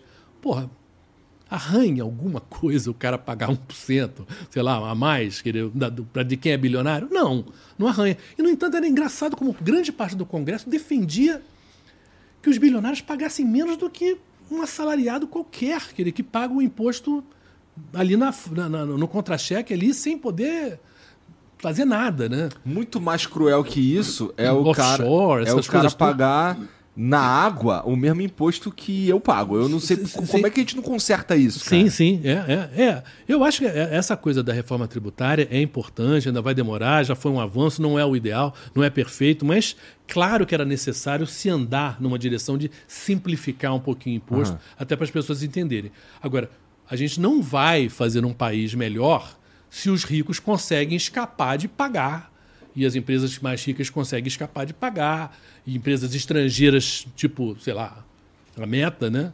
Que ganham dinheiro aqui, mas diz que a meta é lá, então não, não paga o imposto aqui. Quer dizer, isso é um fenômeno, aliás, isso não é um problema brasileiro, isso é um problema meio mundial, né? A gente pega nos Estados Unidos aí a proporção de quanto empresas pagavam de imposto nos anos 60 e quanto pagam hoje, mas assim, desabou, desabou. Hoje está tudo muito nas costas das pessoas, pessoas físicas, e muito mais do que as empresas em termos de pagamento de imposto em relação ao que já tinha sido. Para você ver, estou falando da Inglaterra, que eu morei 11 anos lá. A Margaret Thatcher, que era super de direita, o imposto de renda para a pessoa riquíssima era 60%. Na Margaret Thatcher. Hoje não é 40%. Quer dizer, então, os ricos na Inglaterra e tem muito rico lá, se deram super bem nos últimos anos, quer dizer, já melhorou muito a vida deles. Dizer, então, e, e, claro, tem negócio de offshore, quer dizer, então os mais ricos da Inglaterra nem pagam imposto direito, porque é tudo empresas que estão em outros lugares, enfim. Então, isso a gente tem que pensar que, voltando ao Papai Noel, a, a brincadeira do Papai Noel, é que a gente precisa ver quem está pagando, quanto custa e se esse dinheiro está sendo bem gasto. Que eu acho que é uma conversa que todo mundo tem dentro de casa e tem que ter em relação ao governo. Pois é, né? Não, não parece ter um, um, planejamento exatamente igual isso que você falou. Dentro da minha casa, é, se eu vou tomar alguma decisão que eu vou gastar dinheiro, eu penso nela antes. Afinal, eu preciso pagar. Uhum. Né? É, e de fato, no governo, algumas decisões são tomadas e parece que o dinheiro ele, ele surge. Uhum. Eu, depois eu vejo de onde uhum. eu vou resolver essa é. parte da grana. É, agora, existe uma mentira em relação a certas críticas em relação a isso, que é, é aquela mentira de que você não gasta mais do que você tem. Olha, isso não é verdade no mundo não é verdade. Quer dizer, o que, que nós, como sociedade, podemos fazer? Nós podemos, como sociedade, empurrar certos gastos, por exemplo, de infraestrutura. Vamos fazer escolas melhores para dar uma educação melhor para as pessoas, para as pessoas terem tá. um poder. E vamos pagar isso ao longo do futuro, no futuro. Parte da dívida é isso. Por exemplo, a dívida americana é muito, muito maior do que a dívida brasileira. A dívida japonesa, então, mais ainda. Quer dizer, então, é possível se fazer? Sim, porque um governo não é uma pessoa. Um governo ele está trabalhando com a continuidade. O governo não morre, né? ou como o país não morre. Né? Então, você pode empurrar, desde que certos níveis, porque você tem que pagar juros em relação a isso, mas você pode empurrar dívidas para mais. Então, essa coisa da austeridade, que na Europa durante muito tempo estava né, bastante na moda, isso foi meio, meio escanteado. Isso não, tão, não se fala mais nisso do jeito que se falava 10 anos atrás porque exatamente está se vendo que o governo tem um papel de promotor, né, de incentivar a economia e investir em, em áreas que o, a área privada não quer. Né? Mas onde é que a gente pega esse dinheiro? A gente pega de pessoas e de empresas, não é? É, e, e de, e de empréstimos né, também. Né? Quer você pode é, fazer empréstimos em bancos e, e, pagando com juros, obviamente. Por isso que o negócio da taxa de juros é tão importante, a, a, briga né, do começo do ano, né, do Banco Central, com Lula, foi criticando, é porque chega uma hora que, para quem investe, é mais jogo deixar o dinheiro parado no banco. E aí você não cria emprego nenhum, você não, você não, não ajuda ninguém, não ajuda a tua sociedade, porque você está com o dinheiro parado. E a gente meio que está remunerando os caras que têm dinheiro. Exatamente. Né? Então, quem se beneficia disso é quem já tem tanto. quantos carros a pessoa precisa, quantas casas a pessoa precisa, quantas, quanto caviar e lagosta a pessoa precisa comer, entendeu? E ainda sobra dinheiro, dinheiro, dinheiro, dinheiro, dinheiro, dinheiro. E a gente viu, né, os caras, a lojas americanas, o escândalo das lojas americanas, foi no começo do ano, agora está fazendo um ano agora, sabe? Sabe? Bilionários, mas como é que aquela coisa aconteceu? Que contabilidade mandrake foi aquela ali que, que porra, como é que de repente 40 milhões, 40 bi de dívida? Peraí, ninguém sabia disso? Sabe? É aquele negócio. E aí, quando as pessoas falam, ah, tem que ter um Estado menor. Sim, mas quem controla a qualidade da água que a gente bebe? É alguém do governo. É Anvisa. Então, por exemplo, agora tem uma, discussão sobre agrotóxico. Pô, você quer que teus filhos comam um troço cheio de agrotóxico? Não. A gente já sabe, a ciência já sabe que isso mata, isso cria problemas genéticos, problemas de doenças, enfim, é muito grave. Agora, se Aí estavam querendo tirar a Anvisa da parada, queriam tirar o Ibama da parada. Pô, você precisa realmente ter um critério científico e ter gente para fazer esse trabalho. Quem faz isso? Isso é dinheiro de imposto. Isso é governo que tem que fazer, né? Não é uma coisa privada. Porque, obviamente, eu não posso inventar uma bebida e botar um veneno ali e sair vendendo. Claro que não pode. Isso tem a ver também com a discussão grande, que eu acho que é uma discussão que a gente tem que chegar nesse ano, que é sobre redes sociais. Que hum, as redes sociais. Eu acho que não tem área em que ah. a gente não tenha uma conversa sobre limites. Né? Ah. A gente tem limites dentro de casa, a gente tem limites com os filhos, a gente tem limites no trânsito, a gente tem limite para tudo. Ah. E as redes sociais chegaram num ponto, estou falando das empresas, né? Que elas não têm limites. Então, Tá falando das acho- big techs. Das big techs, as big techs. Então, eu acho assim. Mas que, quando- que li- que quando- limite? Eu acho que o limite, por exemplo, você, em- você transformar um, uma, uma, um, um post mentiroso e agressivo e impulsionar isso seis vezes e meio a mais do que seria o post sozinho, porque dá mais dinheiro. E é claro que dá mais dinheiro, porque, claro, chama mais atenção. Se eu sair, se a gente, se eu te xingar aqui, é claro que esse corte vai ter um impacto muito maior e vice-versa. A gente pode Agora, sair na porrada. A gente também. pode sair na porrada também, também é outra opção aí, mas aí, embora seja, seja, a gente talvez esteja a mesma categoria, peso pesado. Quase peso pesado, tem que, tem que resolver um pouquinho isso aqui. Mas, mas o fato é que existe hoje, né? Teve agora recentemente uma, uma matéria grande sobre a Kauai, Kauai né? Que sabia que estava botando fake news, mas que eram fake news de violentas que davam mais likes e davam mais visibilidade para a- a empresa. Isso não pode. Eu acho assim que tem que ter um limite de quanto você estraga o convívio de uma sociedade, estraga a democracia, estraga. Tô, tô falando, a gente pode. Eu acho que é muito importante a discussão do tipo assim, quem vai decidir, Isso. né? Essa eu acho que é a discussão clara, porque eu acho que essa discussão, isso não é governo. Isso não pode ser governo. Né? Quer dizer, quem vai decidir os limites, né? Eu acho que a lei, claro, que passa pelo governo, pelo Congresso, etc. Tal, mas assim, quem vai ser o, o- o controlador, né? Eu acho que tem que ser uma coisa da sociedade civil, em que você escolha pessoas, né, moralmente inatacáveis, assim, respeitadas e que sejam pessoas que vão monitorar uma estrutura que fala, não, peraí, isso não. Você não pode falar que cloroquina está salvando as pessoas porque não está. Isso mata a gente, né? Você não não não coisa da vacina. Então, a área de saúde é meio fácil de explicar, porque a área da vacina, quem vai dizer que a vacina não é? Eu estou falando, gente, a humanidade, o ser humano, o bicho, gente, no século XIX, vivia até 40 anos, em média. Em média. Que era o quanto o bicho, gente, viveria. O bicho, gente, hoje vive até quase 80 por causa de quê? De vacina. A transformação da saúde do ser humano é vacina. Então, quer dizer, é inegável isso. Quer dizer, isso não, não tem como discutir mais isso. Agora, eu acho que não é só isso. Se você vê. Eu não estou falando só de governo, não. Estou falando o seguinte: certas pessoas sendo destruídas e massacradas de uma maneira impiedosa. Eu acho assim, eu me lembro às vezes é, de Coliseu Romano. Você viu o Gladiator, né? O, gla- o Gladiador, né? Russell Crowe. Puta filme, bom pra caramba. Esse ano eu acho que deve lançar um segundo até. E eu fui no segundo Coliseu Maior, que fica na Tunísia também. A impressão que eu, que eu tenho é que com o celular da gente, a gente. Cada um virou um, um- um romano com o seu dedinho, mate a pessoa.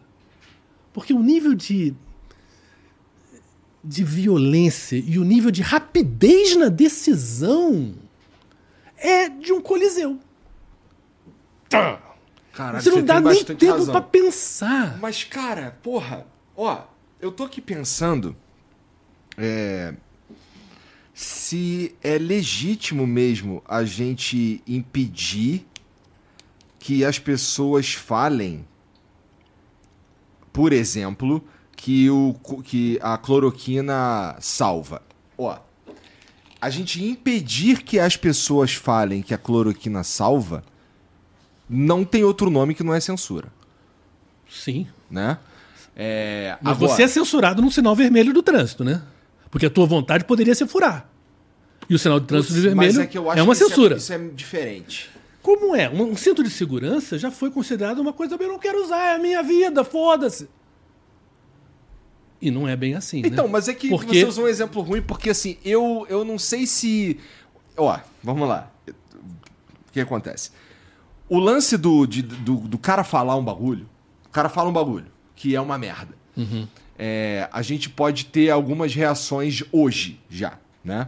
É, uma delas é o Coliseu Romano, todo mundo vai e deleta esse cara e cancela esse cara, não sei Uhum. O que, tá falando sim. merda e tudo mais. Aham.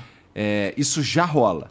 Isso daí, da- do, o, o problema que existe hoje, na verdade, é a rapidez para que isso role. Sim. Às vezes é interessante quando é uma parada que ela é de fato muito danosa. É, mas às vezes ela impede discussões que, na minha opinião, elas são legítimas. Sim. Porque, ó, vamos lá. Um assunto proibido no Brasil hoje. Ó, hoje você, a gente consegue debater aqui sobre a legalização da maconha. O uso da maconha é proibido, Sim. não é? Sim. Mas a gente consegue conversar sobre uma possível legalização da É, maconha. porque vários países já estão fazendo isso. Sem problema Aham, nenhum. sim. né? Ninguém, vai, ninguém vai encher o nosso saco disso. Sim. Agora, cara, é, eu acho muito difícil que a gente tenha uma discussão que não tenha. que, que, que seja livre de ataques. Se a gente, por exemplo, for debater se a gente não, não poderia melhorar a segurança das urnas. Sim. E ó, eu não tô falando que eu sou a favor do, da impressa ou Sim, da. sim, sim. Na verdade, eu acho, eu gosto bastante da ideia da, da urna eletrônica. Aham. Agora, a gente, a gente senta aqui para trocar uma ideia e falar durante um, um extenso período Uhum. é, das, das prováveis fragilidades ou das ah, prováveis é, vantagens de ter um sistema impresso, Uhum. aqui no Brasil é proibido essa porra. Eu não posso falar sobre isso. Olha, eu. eu, eu Se eu, falar sobre isso, Sim, eu tô aham. fudido. É? É. Mas fudido legalmente ou fudido é, a reação da- da- das redes sociais? Cara, eu acho que. Olha, eu já vi gente se fuder por causa disso legalmente. Sim. Tá? É. É, bom. Porque o cara, ele pode- O Bolsonaro se fudeu. O lance do cara ter uma opinião é que, assim, ele, ele olhou aquilo ali. Eu não tô falando que todo mundo é honesto, não, tá não, bom? Não, obviamente. Não tô falando que as Obviamente. pessoas falam a partir do, da honestidade. Sim, não sim, é sim. isso. Mas como a gente não tem como definir se o cara tá sendo honesto ou não, o fato do cara não poder debater um assunto X, e Não, nesse eu, eu caso. não, não, eu acho, eu acho que a conversa não é essa, Igor. A conversa não é essa. Eu acho assim. Esse assunto é tão importante e tão delicado que eu acho que a gente tinha que começar pelas coisas mais básicas. Hum. Eu acho que a Big Tech impulsionar, Tá. premiar a agressividade, a violência e o ódio Uhum. para ganhar dinheiro, isso devia ser proibido. Quer Tá. dizer, que o argumento até. Vamos, chegar, vamos, vamos tentar ir chegando mais perto do que seria uma ideia de civilização, de convívio, Uhum. né? De ideias diferentes para serem trocadas para se chegar num- numa Uhum. melhor ideia. Beleza. Eu acho que, sob esse aspecto, a liberdade de expressão ela é, é a base de tudo. Uhum. É o fundamento da democracia, liberdade de expressão. Agora, ganhar dinheiro com agressividade e ódio, não.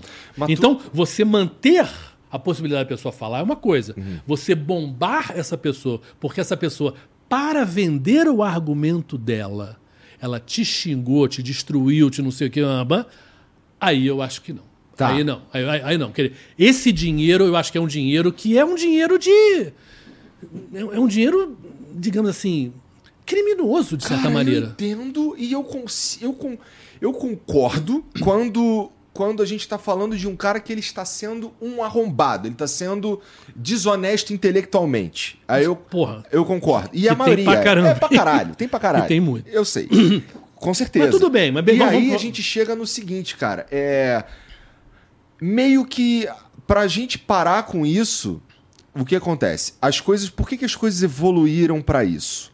Porque ah, não é que eu não acho, eu posso estar sendo ingênuo, mas eu Uhum. não acho que as big techs, é, que esse, chegamos nesse estágio porque as big techs falaram, cara, olha só, o que for filha da putagem a gente bomba. Não, é, a- o pensamento é, o que interessa às pessoas, a gente bomba, por quê? Porque a gente quer que as pessoas fiquem nas nossas Sim, redes. do jogo. E aí, e aí o que acontece? As pessoas se interessam por essa porra. Sim. Então, eu acho. assim, eu- é claro que eu tô falando de um bagulho que tá no, no campo dos sonhos, que é. O, o- pelo menos por enquanto, ou nos próximos 30, 50 anos.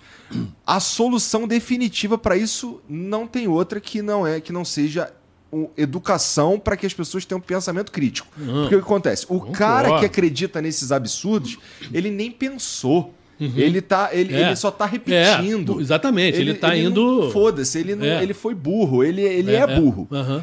E, e vamos lá, se a gente for propor qualquer coisa pra frear isso daí, a gente cria um problema que, ó. é, vamos lá, vira e mexe aqui no, no Flow, eu tenho conversas sobre política, eu tenho conversas como essa que a gente Sim, tá tendo é. aqui agora. E eu não tenho nenhuma garantia que essa conversa aqui se fode nesse tipo de filtro. Sim. Então é um problema que eu acho que a gente vai criar mais problemas se a gente tentar essa solução. Não, eu, eu, acho, eu, eu, eu, não- eu não acho que exista uma solução. Eu acho que é necessária uma solução legal, Eu acho que é, uma solu é necessário uma solução de limites, ainda que esses limites sejam frouxos, digamos assim, ou pelo menos bem. Esse limite de não ganhar dinheiro, já para mim já é um limite bem um bom começo. Uhum. Mas sem dúvida eu concordo com você. Eu acho que a parte da educação é fundamental. Eu acho. Eu, eu, eu me lembro do, do, Lula falando esse ano sobre a importância de falar de meio ambiente em escola, etc. Tal. Eu acho que talvez mais importante do que meio ambiente em escola é pensamento crítico. É você, cara, todo mundo tem um celular na mão hoje. O que, que você está vendo? Mas isso atrapalha na hora do cara ganhar voto, cara. Os caras não querem isso de verdade. Eu acho, mas eu acho assim, educação com E maiúsculo, eu acho que é essa educação, né? como é que a gente se comporta, né? Você, sem dúvida, você, você cede lugar para a pessoa idosa, você fala bom dia para o porteiro, você trata bem as pessoas. Que, isso é educação a, mais, a, a, melhor, né? É como a gente se trata. Né? E isso foi o que piorou no mundo com as redes sociais, que tinha um potencial maravilhoso e tem um potencial maravilhoso, lógico. Uhum. Pô, primeiro, não simplesmente esse gênio não vai voltar para a garrafa, quer dizer, não tem como desinventar, quer dizer, isso já seria ridículo, uhum. mas eu acho que é ruim, quer dizer, para a nossa conversa, para a liberdade que foi, por exemplo, vamos, vamos voltar da minha época. Um flow não existia, não havia a possibilidade de um flow, de alguém inventar um espaço de conversa e discussão e que tivesse repercussão. Quer dizer, você teria que ter um dinheiro enorme para você ter e um, e um alcance conexão política para ter uma rádio, para ter um é, jornal, para ter, pra ter uma tá televisão, para ter é. não sei o que. Uma... Porra, não ia rolar. Então, isso é muito bom? É, muito bom, não tem dúvida. Eu acho assim, para a democracia, para a conversa, para debate, eu acho que foi fundamental em vários lugares do, do mundo. Agora, essa porta, muita coisa entrou essa porta dentro, né? Sim. É, e agora eu acho que a gente tem que, como se fosse um pêndulo que a gente exagerou demais para um lado, hum. a gente tem que voltar esse pêndulo um pouquinho para um lado mais da conversa sobre o que, que a gente quer viver. Né? Como é que a gente é quer o mundo cara, da gente? Quem é o cara que tá, por exemplo, tem, tem umas PL rolando aí para. É, teve a do, do, do Orlando é. Silva, né? Do, do, deputado, que, que, que foi. que eu acho que foi mal conversada, querido, quando foi lançada, quem né? é o cara da internet, o cara que, que. Eu não tô falando de mim, tá? Sim, sim, Mas sim. quem é o cara que tá na internet, que sabe como é que funciona essa parada, não sei o quê, que não é o representante do YouTube, sim. que é o cara que vive o dia a dia do bagulho, uhum que tá lá de debatendo essa porra. Não tem, irmão. E, pô, uhum. com todo respeito, Felipe Neto, uhum. o Felipe Neto, ele tem, apesar de ser esse cara e tal, Sim. ele tem um lado muito claro, politicamente falando. Ele não, ele não pode ser esse cara, entendeu? Não, ele, ele não, ele, ele, ele é uma das vozes. Então né? tem que ter mais é, umas 20, porra. Sim, não, tem que ter mais 200, Meu tem irmão, que ser mais 2 mil. Eu que... acho que o, come... eu, o que eu acho é o seguinte, não dá pra gente fingir que porque esse assunto é delicado, a gente não trate. Eu acho que tem que tratar. Tem eu que tô, tratar. Eu não tô entrando numa pira e por isso que eu, não eu, eu, não acho que é um assunto é um assunto também do Congresso, mas eu não acho que é um assunto do Congresso. É, eu acho que é um assunto da sociedade, em que a gente tem que ver, pô, vamos, vamos falar jornalistas, vamos falar artistas, vamos falar cientistas, vamos falar padeiros, vamos falar, vamos falar todo mundo, vamos falar de, de adolescente, porque essa questão da depressão, imagina, Todos nós, eu tô falando, nós somos de uma idade que a gente fez merda como adolescente, mas morreu ali. Quem é que soube da merda que você fez? Os meus amigos, as, uhum. as minha família. Hoje é um diferente. Cara, hoje, hoje você, você, você tá ali para sempre. para sempre. A quantidade de histórias horrorosas com meninas, né? De, de estupro. É, e que foi filmado e que é postado e que aquilo ali está rolando e, a, e, os, e, os, pais desesperados para tirarem do, e da, a postagem e não tiram. É um troço assim, cara, e aquilo ali vai acompanhar a vida da pessoa, isso destrói as pessoas. Agora, isso tem que ter, que você como cidadão, você tem que saber, se você reencaminhar essa, esse, esse, esse vídeo, você tem que pagar aquilo ali. Aquilo ali, você também tem responsabilidade. Eu acho, a gente tem que parar de achar, e eu acho que uma das coisas que eu sinto muito assim, a gente tem que parar de pensar que o governo é responsável. Nós somos responsáveis. Nós todos somos responsáveis. A gente tem que conversar sobre essas coisas e, e, e cobrar entendeu? resoluções. Mas eu acho que esse tema, que hoje é o tema que não tem como evitar, porque tem todo mundo rede social, todo mundo tem um celular no bolso, todo mundo tem um grupo WhatsApp, a gente tem que conversar sobre o que, que isso está fazendo para as democracias, o que está fazendo para a nossa sociedade, o que está fazendo para o nosso convívio. E quais, e o que, que a gente quer? A gente acha que é legal? Tá bom. Que em nome de uma ideia de liberdade de expressão completamente vaga, a gente vai negar as coisas objetivas que estão acontecendo e estão acontecendo? Não dá para negar. Esse troço em São Petersburgo, lá eu tive, pô, é um prédio de gente bolando coisas para atacar a Europa, atacar os Estados Unidos, atacar democracias de uma maneira geral. Né? E a democracia, voltando que a gente está falando, sabe, não é perfeito, não é perfeito. Mas, pô, a alternativa é muito pior. Sabe? A gente não nem conversa, né? nem, nem ouvem a gente se não for em democracia. Então, pô, vamos conversar sobre isso e não precisa fazer um projeto rapidinho para ter que aprovar daqui a seis meses. Não. Toda hora é vamos... é isso, pô. Mas, mas aí é que tá. Vamos fazer uma coisa que vamos pensar quem vai conversar isso, quem vai ser representante de quê, quem são as pessoas que já viveram, quais são os casos reais que aconteceram em relação à democracia, em relação a pessoas, gente que se suicidou. A gente teve gente... recentemente no final recentemente, do ano. Recentemente, uma é. garota, né? São troço assim. Cara, a gente não pode aceitar que isso ah, é assim é, mesmo, é, assim, porque as big techs querem ganhar dinheiro. Não. O que não pode rolar, na minha opinião, é.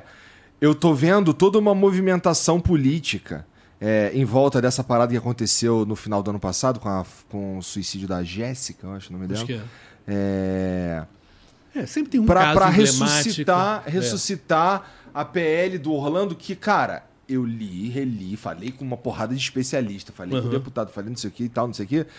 Cara, aquela, aquela PL ali, ela abre brecha pra gente criar censura. Sim. Sabe? Uhum. E, que, e, que, e que é um, é um problema muito óbvio a gente colocar na mão de, de, uma, de um órgão estatal, por exemplo, é, quem é o que, que pode e o que, que não pode ser dito, mesmo que. que porque pode chamar qualquer coisa de. Qualquer coisa. Eu sei, Igor, mas assim. Mas, mas Isso eu, eu, muda eu, de lado. Eu né? sei, mas esse argumento teu, eu acho que não se sustenta em relação ao que é o processo civilizatório. Eu chegar aqui e começar a defender a escravidão, desculpa, mas não. Não dá. Não dá. Não dá. Eu começar a chegar aqui de defender estupro, não dá. É, mas esse, isso aí já é crime. Sim, estão falando assim, mas, mas eu acho que a gente tem, é, como o nazismo, que tal, eu acho que uhum. tem coisas que a gente colocou como lei porque isso está fora. Agora, eu acho que a gente tem que avançar nessa conversa para chegar num ponto. E eu repito, eu acho que o primeiro ponto é: não pode bombar na internet ódio e agressividade, porque isso dá dinheiro. Porque isso dá dinheiro para as empresas e elas impulsionam isso, elas botam lá em cima para você ler. Isso não pode. Isso não pode ser um business. Um negócio de destruição de gente e destruição de democracia não pode ser um negócio. Não pode ser. Uma, então, poder, podemos voltar a um ponto seguinte: o cara até vai postar na internet, mas não vai poder bombar. Bombar não pode.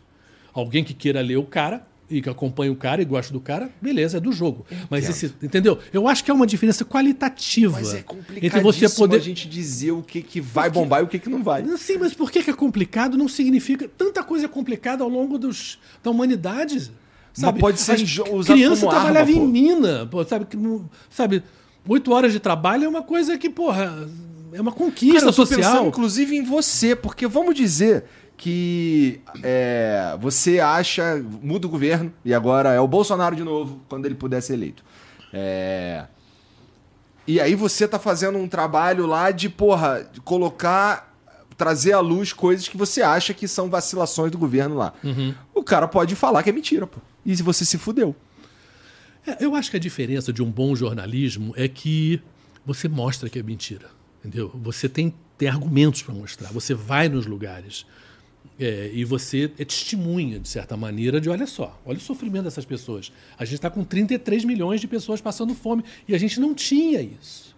Então, o problema do governo Bolsonaro não era simplesmente o que ele dizia, eram as coisas concretas. Que é um, passou a existir um nível de pobreza aqui em São Paulo, no Rio de Janeiro, centro aqui de São Paulo, que eram coisas que a gente não estava. A gente sempre foi pobre, mas a esse nível a gente não estava acostumado a ver já fazia um bom tempo.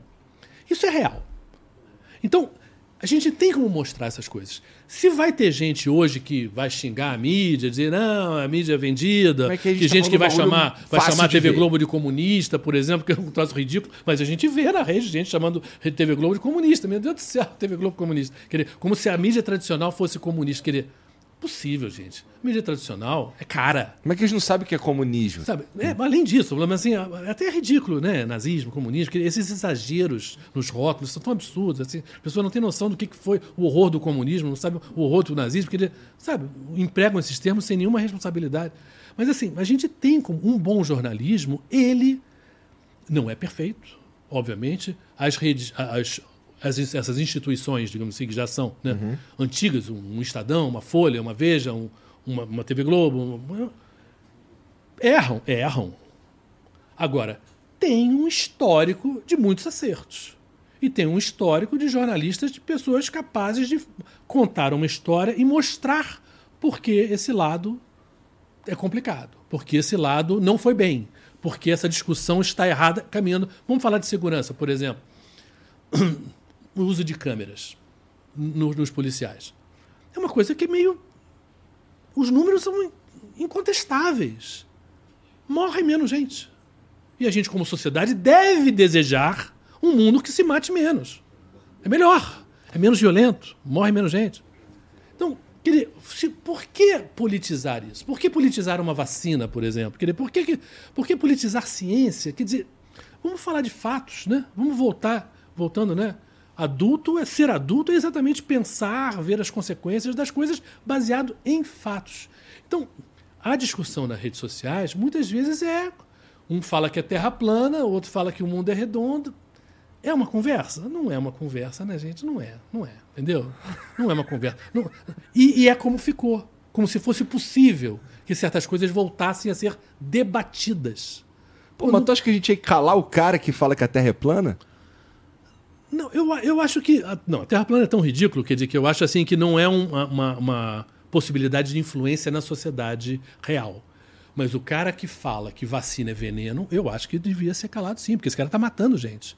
Os níveis de vacinação, a Nízia, a ministra da Saúde, me mostrou, os níveis de vacinação de coisas de poliomielite, por exemplo, de coisas que já estavam assim meio, entre aspas, resolvidas na mente do pai e da mãe brasileira de que tem que vacinar o seu filho, BCG, etc. Tinham caído muito depois dos ataques contra a vacina e do que o, o, o governo Bolsonaro falava de vacinas de maneira geral e de que, do que muita gente passou a estar em vacina. Então, as consequências elas são graves, elas não são uma questão de eu gosto de azul, você gosta de amarelo. Entendeu? Não é isso. Pô, mas é que eu acho que a gente está pensando muito no agora, cara. E eu entendo todo o ponto. Eu realmente, eu, eu não tô. É que eu tô pensando. Eu tô na área de saúde, é muito fácil, porque estamos falando de mortes, de vida, de coisas que afetam as pessoas muito gravemente. Você ter um filho com poliomielite hoje em dia, porque não tomou a, a gotinha, é realmente de um ridículo. É ridículo que você fez isso com o teu filho por uma ideologia. É ridículo. E está acontecendo. Então, isso não pode ser uma questão de opinião, entendeu? Porque até, aí voltando do cinto de segurança, quer dizer, o acidente, o beber e dirigir, que aqui no Rio é muito. O negócio da lei seca, é uma conquista civilizatória. A quantidade de gente que já foi atropelada, morta por motorista bêbado, e continua a acontecer, mas menos do que já aconteceu. Eu acho que é uma conquista civilizatória. Você não pode beber é. e dirigir. Não pode. Ah, é minha liberdade, eu bebo se eu quiser. Não. Não. Não é. Não, porque. Então, existem. Então, então, o fato da gente reconhecer que nós concordamos que existem limites que são importantes não pode a gente agora decidir que existe uma área que não. Não, essa área não vai ter limites. Em nome de uma coisa chamada liberdade de expressão.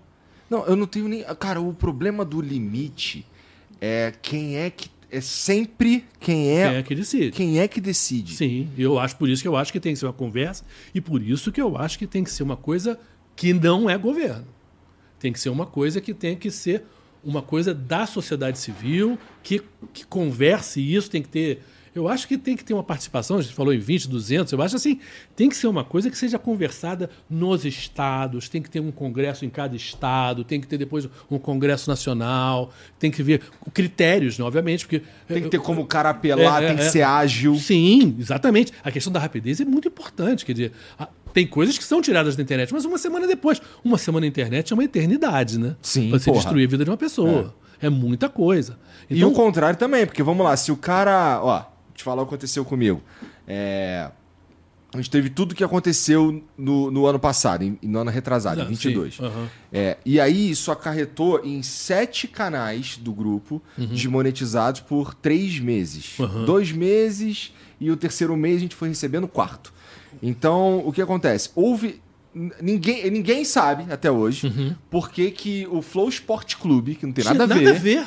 ninguém sabe por que, que ele se fudeu na dança. Claro. Então, não tem, É. não tem para com quem E esse é um problema. E esse é um problema. As Big Techs, elas não respondem a ninguém. Quando a Janja foi destruída ali no Twitter, aquele, aquele tempinho ali, o tempo que foi que demorou com aquilo ali, com o governo. Tô falando da. Não é uma cidadã comum. Né? Ela com certeza Com os teve olhos acesso. da lei, é. Sim, sim, tô falando assim, mas ela com certeza teve acesso a poder reclamar de uma maneira que uma pessoa aí na rua, um cidadão normal, não tem. E eu tô falando, e a lei não é para Janja, a lei é para todos, né? Agora falando, se a Janja teve dificuldade e foi atacada do jeito que foi, quer dizer, eu acho assim que nós não é possível que uma Big Tech não tenha a possibilidade de ser cobrada e seja mais ágil ainda mais ganhando o dinheiro que eles ganham. Quer dizer, tem que contratar mais gente? Então contrate! Porra, sabe? Pô, sabe? Não é possível. Eles não podem dizer que não, o nosso business não ganha dinheiro. Tem Pô, plataformas Se tem um business que ganha dinheiro, não você- tem 10 pessoas no fazer Brasil. moderação. Não tem, Não, no Brasil. não tem no 10 número de pessoas Brasil. fazer é. tudo nada, nada. no Brasil. Viu? Não É, tem. No Brasil. Paizinho pequeno, né? É. 205 milhões de pessoas. Sabe, porra, isso é um escândalo. Isso não é aceitável. Não é aceitável. Estou falando assim, ainda que a decisão fosse de uma, de uma Big Tech, de um, de um Instagram, de um, de, um, de, um, de um Twitter, de um X, um X agora. O fato de você demorar para conseguir falar com uma pessoa dessa e essa pessoa tomar uma decisão, sabe? Quando é uma coisa que está ali, né, na tela, querendo, não tem como você demorar, não precisa tanto para decidir. Até porque a- a- ela pode falar, eu vou tirar e vou julgar. Se eu achar que você está errado, eu vou voltar a botar. Ok. Eu já acho que dar muita moral para essas pessoas de uma empresa privada que ganha muito dinheiro com isso, serem elas as decisões. Porque se a gente está criticando essa ideia de quem decide, que esse é o problema, hoje a verdade é que tem quem decide. Sim, pô. São Com eles. São eles. Porque o- o- eles, eles, eles terem punido seis canais, o, o que, o que deu problema foi um, e eles terem punido outros seis, é completamente ilegal, ilógico, imoral, injusto. Sabe, pô, é, é- é o teu irmão pagando por um crime que você fez. O que, que teu irmão tem a ver com isso? Né? E você, no entanto, estava dependendo completamente, e, e fazem, e desfazem, e não te explicam, não te dizem qual é o critério. Que porra é essa, sabe? Isso não é aceitável. E, e não é a gente que está reclamando, essa reclamação existe no mundo. Alguns países estão avançando, acho que a Alemanha já fez alguma coisa, a União Europeia está tentando, mas ainda é tudo isso porque é relativamente novo, mas não é tão novo assim, né, gente? As redes sociais já tem quanto tempo, né? Esse problema já tem há quanto tempo? Essa discussão de que tem que ter limite tem quanto tempo? Agora é claro que esse pessoal tem um dinheirão também para fazer um lobby enorme, né? Nas redes sociais e até evitar que certos argumentos sejam conversados, né? Eles têm essa possibilidade, de rede social É, bom, o meu problema, eu não tenho muito problema em a gente pensar é, em tudo isso que você falou aí, é, de verdade. É, mas pra mim o ponto caro sempre é o que pode e o que não pode ser dito. Isso, isso daí é, é muito caro. Isso é, é perigoso, Sim. sabe? É, agora, é, que as redes sociais, que as big techs, elas precisam é, cuidar melhor do, de, de quem meio que dá dinheiro pra eles. Sim. Isso é evidente, é evidente. Cuidar melhor é evidente. Não, E há Então, uma distorção enorme. A gente começou o programa falando muito de Palestina e Israel. Uhum. Cara, o que essas redes sociais distorceram as postagens do lado palestino foi uma enorme uma enormidade. do que, que você está falando? Muitos argumentos Ah. pró, pale- pró, digamos assim, o palestino no sentido de vamos parar com a destruição, vamos parar com a guerra, com os bombardeios, não foram postos, não muito menos impulsionados, muito menos bombados, mas assim foram tirados de uma maneira que foi uma interferência nessa liberdade da discussão, na liberdade de expressão enorme por causa do peso Ou seja, a favor de Israel. a favor de Israel. Isso uma Os sionistas falam o contrário. Não, não, não, não, não, de jeito nenhum. Agora, eu acho assim, quem, quem está julgando hoje não é a sociedade. Né? Eu acho que isso é o básico. Vivemos numa democracia, ainda bem. Então, eu acho que a, decisão sobre como nós queremos viver é nossa. Não pode ser do dono do, do Elon Musk, não pode ser do Zuckerberg, não pode ser. Sabe? Tem que ser uma coisa que tenha que ser aceitável para nós como sociedade. Quer dizer, e eu acho que isso, essa discussão precisa ser feita, ainda que com todos os cuidados e com todas as, as, as delicadezas necessárias para um tema difícil. É um tema difícil. Mas não é porque é difícil que deva. Ah, então não se faz nada. Não.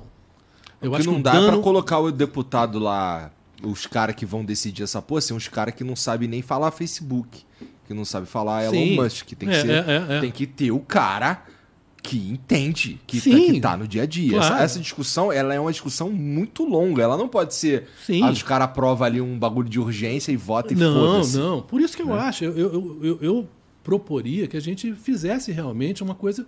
Começasse pelos, pelas grandes cidades, pelos estados, e fosse chegando a um consenso, a uma pauta básica, né, de uma coisa mínima, e para mim o mínimo de todos é não pode bombar agressividade e ódio, ganhar dinheiro com isso não dá. Você, que você mantém o post é uma coisa, mas que você bota o post lá em cima na primeira página para todo mundo ver, porque isso dá dinheiro, não. Aí não é liberdade de expressão, porque a pessoa que queira ler o teu post leia, mas seja obrigado a ler porque o post está lá em cima, enquanto que eu tô eu que estou falando um argumento moderado, que não xinguei ninguém, estou na terceira página, não, não eu acho que isso, isso é uma distorção. É uma distorção. Eles estão envenenando a conversa porque dá dinheiro. Nós que. Eu entendo. É. Mas é que eu acho que somos nós que estamos envenenando a conversa porque a gente quer ver essa porra.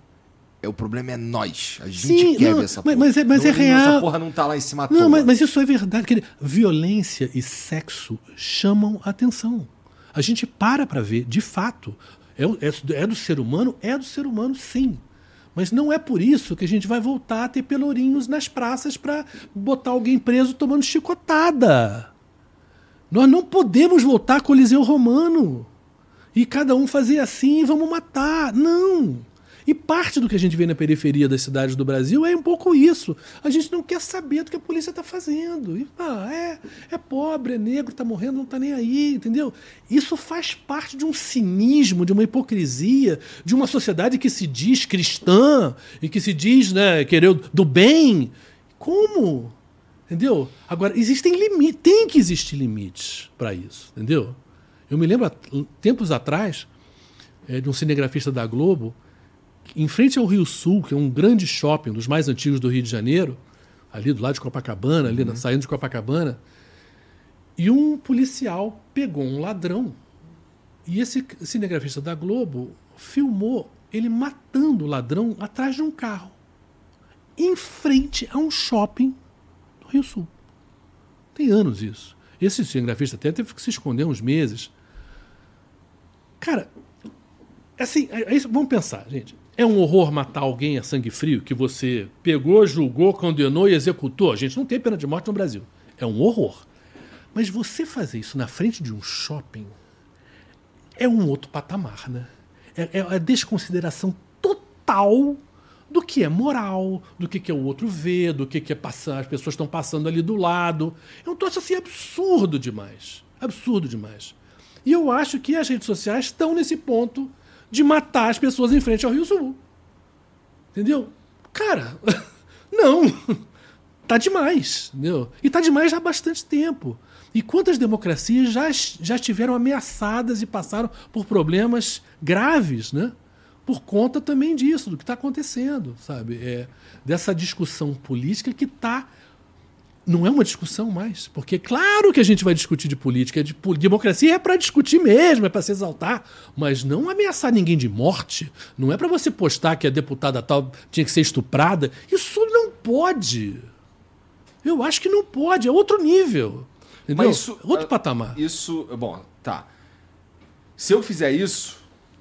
Vamos dizer que eu, eu sou. Uh, vamos lá, eu não sou um bom exemplo. Vai, aquele cara ali posta isso. Uhum. É ele pode hoje ser processado, não é?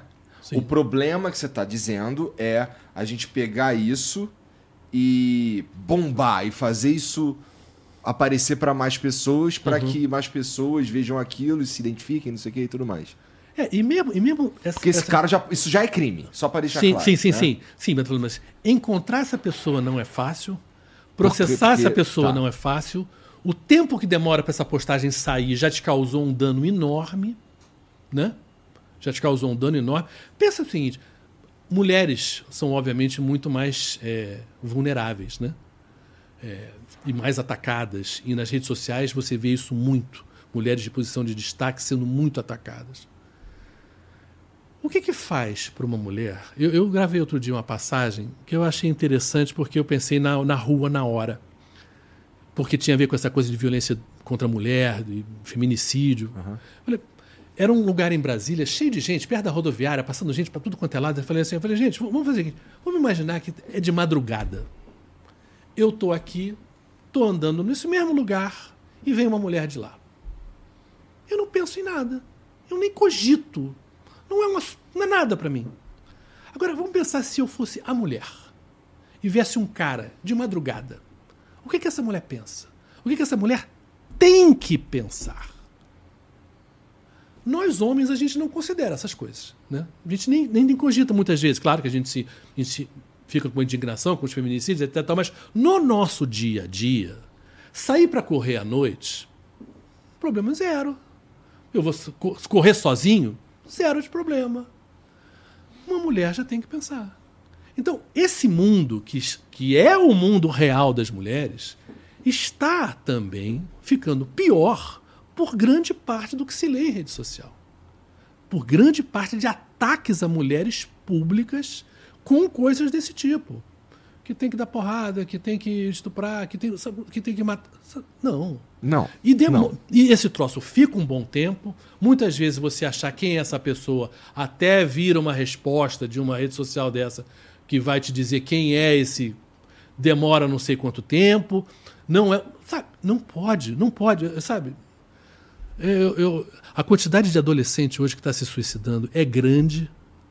E se você pensar o que, que era o, o crescer né, como adolescente, como a gente fica meio feio, fica com espinha, a garota acha que o peito não está grande ainda quando devia estar e é julgada. Sabe, já era difícil ser adolescente na nossa época. Agora, então, é de, uma, de um absurdo, né? Até porque ela está ela tá vendo diariamente o que estão falando dela na escola, na rua, na esquina, no condomínio. Sabe? sabe?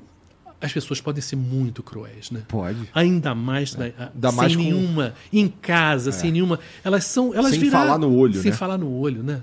Porque elas jamais falariam certas coisas na cara. E dentro de casa elas cometem absurdos, né? Absurdos. E, e eu acho que isso estimulou.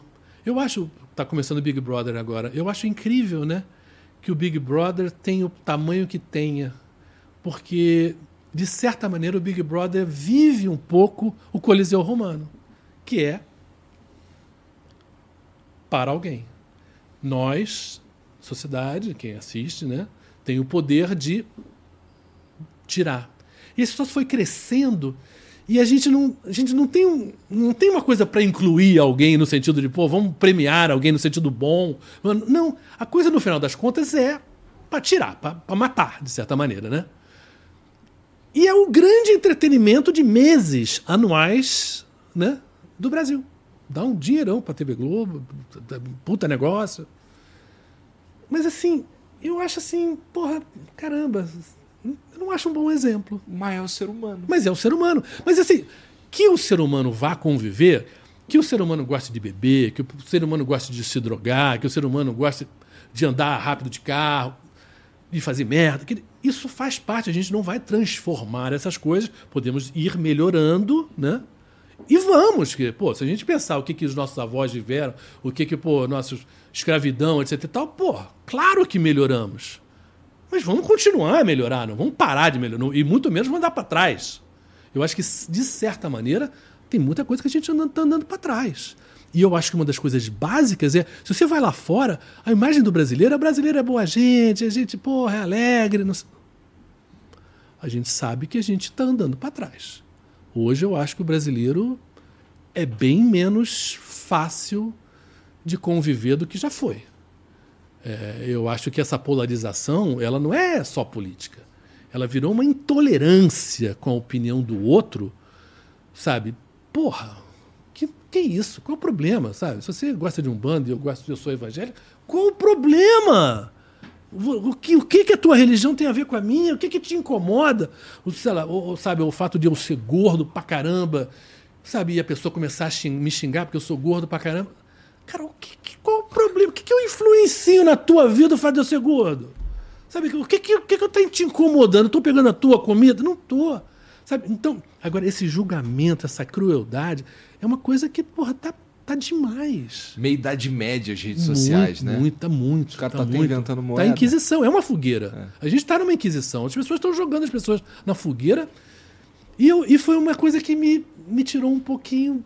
Eu, eu parei, assim, realmente tenho ainda, mas assim, mas eu acho que faz mal pra gente, não é simplesmente o que falam da gente, porque eu nem, nem leio o que falam de mim. Eu tô te falando tudo isso aqui e eu, no fim, cara, de certa forma, eu tô falando a favor dos caras que me batem todo dia. Sim. Porque assim, eu entro no. Se eu entrar no Twitter lá, o que tem de teoria sobre o que acontece aqui dentro, ah, ou de como que... a gente toma decisões. Não, você, toma, você ganha que, dinheiro de não sei quem por que, que eu olhei de certa forma, de um jeito específico para um convidado. Por que, que você convidou ele, não Porque eu outro? convidei ele, por que, que eu falei tal coisa, não sei o que. Tem um monte dessas teorias aí que os caras eles não, eles não sabem o que, que acontece mesmo. Uhum. E tem um monte de coisa que tu fica, caralho, o é. cara tá me esculachando é. por um bagulho muito absurdo. Uhum, sabe? É. Assim, não, não foi isso que aconteceu. Não foi nem isso que eu falei. Tem gente que diz que você falou uma coisa que você então, nem falou.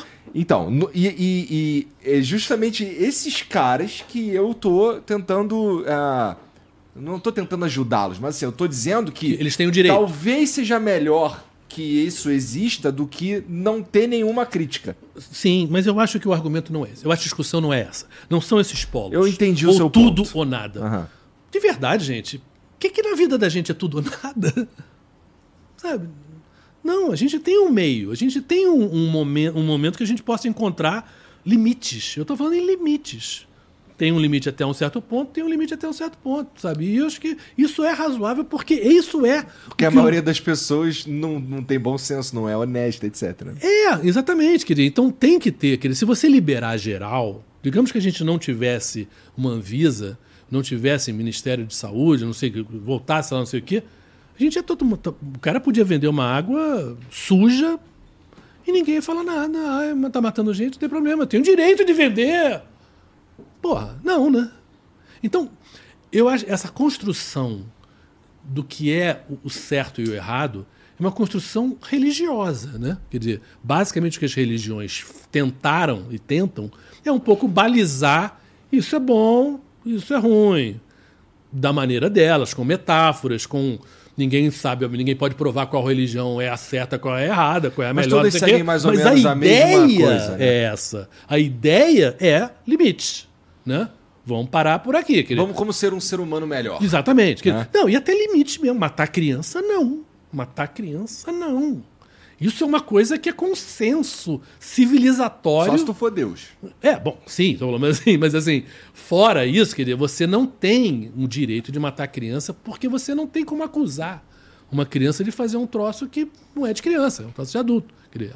Uma certa maldade, claro que criança pode ser mazinha, assim, mas a consequência da maldade dela é muito pequenininha. Na maioria de maneira, vezes. Na grande claro, maioria das vezes. Você pode até conversar sobre o que é criança vai até 12, vai até 15, vai até 18, o que, que, que é menor, o que, que não é, é uma conversa também de civilizatória que a gente se chegou a uma idade que tem gente que concorda, tem gente que devia ser mais, enfim, mas é uma conversa.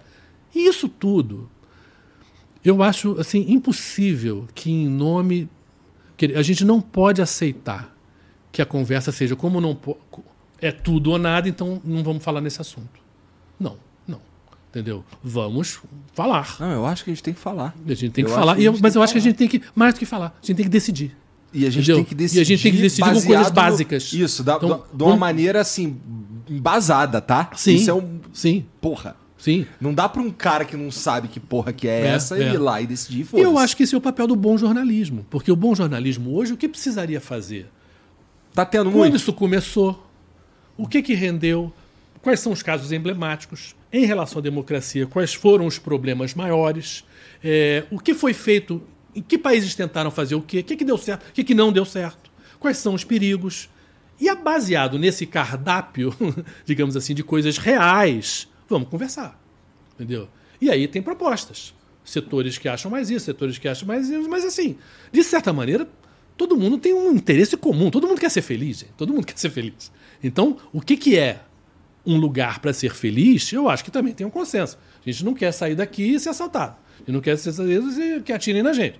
Então, beleza, segurança é importante. A gente também não quer, mas eu acho que a gente também deveria não querer ter mendigos na rua é, no nível que a gente tem. A gente não precisa, a gente não é um país tão pobre que precise disso. Entendeu? Então, dá para a gente ir construindo certos acordos bem básicos. E nas redes sociais, acho que também. Quer dizer, não tem porquê esse ser um assunto impossível de se tratar. Não, nunca existiu isso para a civilização. Sempre pôde se conversar e se melhorar. É. Recentemente também teve o, o, uma parada do, do, do Cariani, que ele foi acusado, foi julgado e foi é, decidido na internet que o cara era o rei do crime em São Paulo. Sim. E, cara, é, a forma como isso se desenhou, e assim, na mídia também, tá? Na TV, nos principais portais. A coisa foi rolando e acontecendo de um jeito que é, passa por cima de tudo que a gente é, decidi, decidiu como sociedade que era a melhor maneira de lidar com, É. com esse tipo de coisa. É, e que eu Só acho porque que- o cara é famoso. Não, não. Isso, eu acho a presunção da inocência é uma conquista da civilização. E foi um dos problemas da Lava Jato. Quando você botava a TV Globo e todas as televisões às seis da manhã na frente da casa do sujeito para o cara sair algemado, o cara estava sendo acusado. O cara não estava sendo nem julgado, muito menos condenado. E nós, como sociedade, vamos falar assim, a verdade é que nós, naquele momento ali, estávamos gostando. É. A verdade é que nós, brasileiros, naquele momento ali, Era a gente um estava momento achando de- que era um momento de que, Porra, pô, finalmente estão pegando, não É. sei o quê. Mas, pô. Eu senti isso o pra caralho. Mas a forma foi péssima. Porque aquilo ali era um pelourinho. Quer dizer, ali você estava destruindo a pessoa, em grande parte, com uma imagem. Afinal de contas, você sair de casa às seis horas da manhã com aquela cara de quem acabou de acordar, com uma algema ali. Quem recupera? Quem te paga aquilo ali que você perdeu? Sabe? E muita gente passou por isso.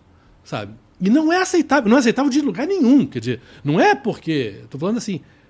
Não interessa se é de direita, se é de centro se é de esquerda. A pessoa, a presunção da inocência é uma coisa que você exige para você, exige para o teu irmão, exige para tua mãe, exige para o teu vizinho e tem que ser para todo mundo. Se você não está condenado, você é inocente. Ah, mas eu desconfio. Desconfia. Ah, mas foi acusado. Acusado, não é condenado.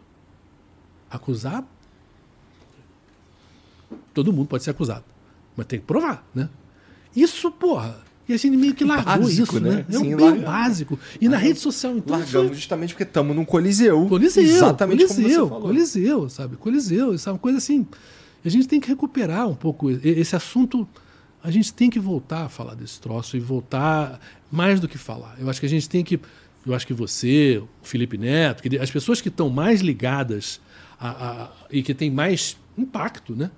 Elas precisam ter uma atuação de chamar a gente para organizar isso. Como é que a gente vai organizar? Porque pode começar pela sociedade civil, sem chamar nenhum político, e depois apresentar para o Congresso. Olha, a gente conversou e a gente acha que isso é importante e a gente quer assim. E, claro, que eles também vão debater, mas, pô, no final das contas, o Congresso nos representa, querido. A teoria é essa. se a prática não está tão essa, mas a teoria é essa. Então, se a gente tiver o peso de chegar, olha, durante esse do ano do ano 2024, isso aqui foi conversado, foi tratado, chegamos a alguns pontos em comum, isso aqui vamos transformar em lei? Vamos, vamos, entendeu? Eu acho que seria interessante para todo mundo. Seria interessante. E eu acho que até é bom, porque a gente quebraria essa ideia de que o governo quis impor essa lei, ou que o Centrão quis impor essa lei. Não, não, não, não. Isso não é uma conversa não é a conversa do Lula, não é a conversa do Arthur Lira, é a conversa de, de todo mundo. Porque a rede social não é uma coisa do Congresso, não é uma coisa do governo, é uma coisa da sociedade, é uma coisa do mundo. Então, agora, quem, quem a gente vai chamar? Como é que a gente vai fazer o, o, o- o começo? Né? Eu acho que tinha que começar em grande parte com gente que está lidando com isso, Eu acho que tem que ter muito jornalista, porque eu acho que o jornalista vai trazer essas informações do que aconteceu e do que acontece e do que já foi feito. E, mas trazer também, sabe, juízes, trazer médicos, trazer enfermeiras, trazer professores, sabe, gente que pode representar outro lado, entendeu? Gente, trazer adolescentes também. Eu acho que tem também jovens que, que vivem, que nasceram com isso, né? Porque pra gente, pra mim, celular é uma coisa de, sei lá, primeira vez que eu vi um celular foi a Olimpíada de Seul, 88, num tijolo desse tamanho. Pô, mas celular com rede social é uma coisa de, sei lá, 15 anos, 20 anos, sei. Quer dizer, agora, esse pessoal já nasceu É, nisso aí, né? 18 anos por aí. É, 18, quer dizer, o pessoal já nasceu com isso, né? Quer dizer, eles não conhecem outro mundo. É, então, é, eu acho que eles também têm que ter voz. Quer dizer, é um assunto que eu acho que é não é um assunto só de adulto. É um assunto que você também tem que ter adolescente palpitando nisso aí também. É, Que situação, né? Mas é, É. mas é total verdade. é, É, isso. É, é. É exatamente isso que eu tô propondo, na verdade. Aham, tá sei. ligado? É, não é que não tem. Eu acho que tem que ter uma conversa. Tem muita coisa que, porra, dá pra gente pensar na melhor maneira de agir, né? Uhum. Sim. Mas é, vamos. Ou pelo, pelo menos, eu não digo, eu acho isso até ambicioso demais. Eu acho que é melhor. é assim, vamos tirar as horrorosas. Se a gente conseguir tirar as horrorosas, já é melhor. A gente, as pessoas não se matarem mais porque estão sendo atacadas, já é melhor. Se você tiver um post horroroso contra você e mentiroso contra você, e de ódio, que você no dia seguinte esse post já não esteja mais no ar, pô, já é melhor. Entendeu? Essas coisas hoje não acontecem. E não tem por que não acontecer. Você tem razão. Uhum. Mas e. Tá vendo muito futebol, cara? Cara, eu tô triste com essa nossa seleção brasileira. Ué, mas tu não curtiu o Dorival? Tu queria que Não, não. continuasse o. Não, não, não, não, não, não, não, não. Eu prefiro o, André, o Dorival do que o Fernando Diniz, sem dúvida. Eu, eu não sou dos advogados do que o Fernando Diniz foi um messias que chegou para salvar o futebol brasileiro, eu não concordo. Entendeu? Eu acho até in- é, estranho essa, esse louvor ao Fernando Diniz, porque ganhou uma Libertadores em casa, né? Bem assim, bom lembrar, né? Foi no Maracanã. Nenhum time brasileiro jogou e ganhou em casa. É, claro que tinha dois jogos, etc. Mas mas a final ser em casa, um jogo só, foi só o Fluminense. Isso, claro, que é uma ajuda. O Boca Juniors é um, talvez um dos piores Boca Juniors da história, se não for o pior. Por quê? Porque a Argentina, gente. A Argentina é- não existe, a Argentina é desabou. Hoje um jogador medíocre da Argentina sai, sai da Argentina. O que ficou na Argentina é o pior do pior do futebol argentino. Porque realmente a economia hoje não sustenta um timinho de nada. E por isso o futebol brasileiro hoje ganha tanto na Libertadores. Porque hoje a Argentina não é mais a Argentina. Porque né? um, um time médio brasileiro tem mais dinheiro do que o Boca Juniors, sabe? Então, assim, é, é inegável isso. Pô, Agora, o Corinthians acabou de fechar um patrocínio sinistro, Sim, né? Mó da 300, história, né? 370 milhões, coisa assim. Pô, o Corinthians, meu Deus do céu, São Paulo, é a principal cidade da América Latina, economicamente. Pô, não tem como. Agora, eu acho que, o, sabe, Fernando Diniz jogar o Marcelo, Felipe Melo, Ganso, Can- um monte de jogador com mais de 35 anos.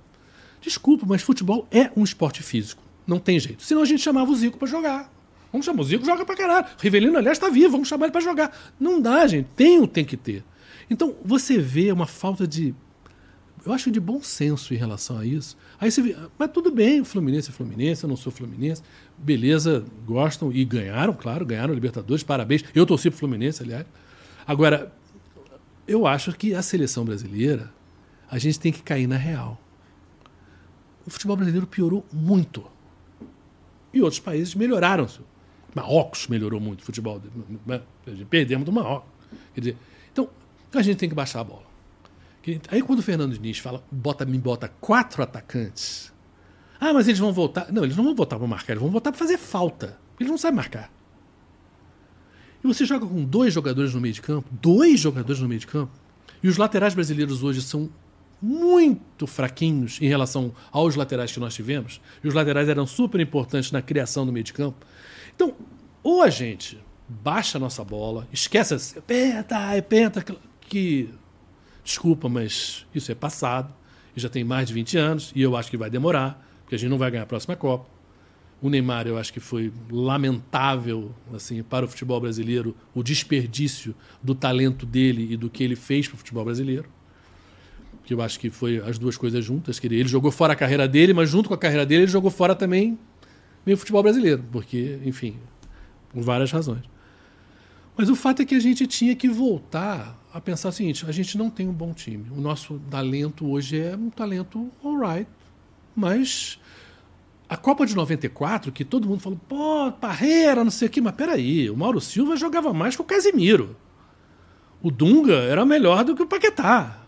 Sabe? Pô, e tinha o Romário e o Bebeto na frente. Então, aquele time que não nos encantou e que jogou mais atrás e mais marcador, era muito melhor do que qualquer seleção hoje de qualquer técnico. Agora, então chega o Fernando Diniz e, e, e, com aquele argumento que os tricolores falaram quando tomaram a goleada lá do, do Manchester City, mas tivemos coragem, jogamos como que. que... Peraí. Você não se adaptar ao adversário é um sinal de burrice, não é um sinal de inteligência.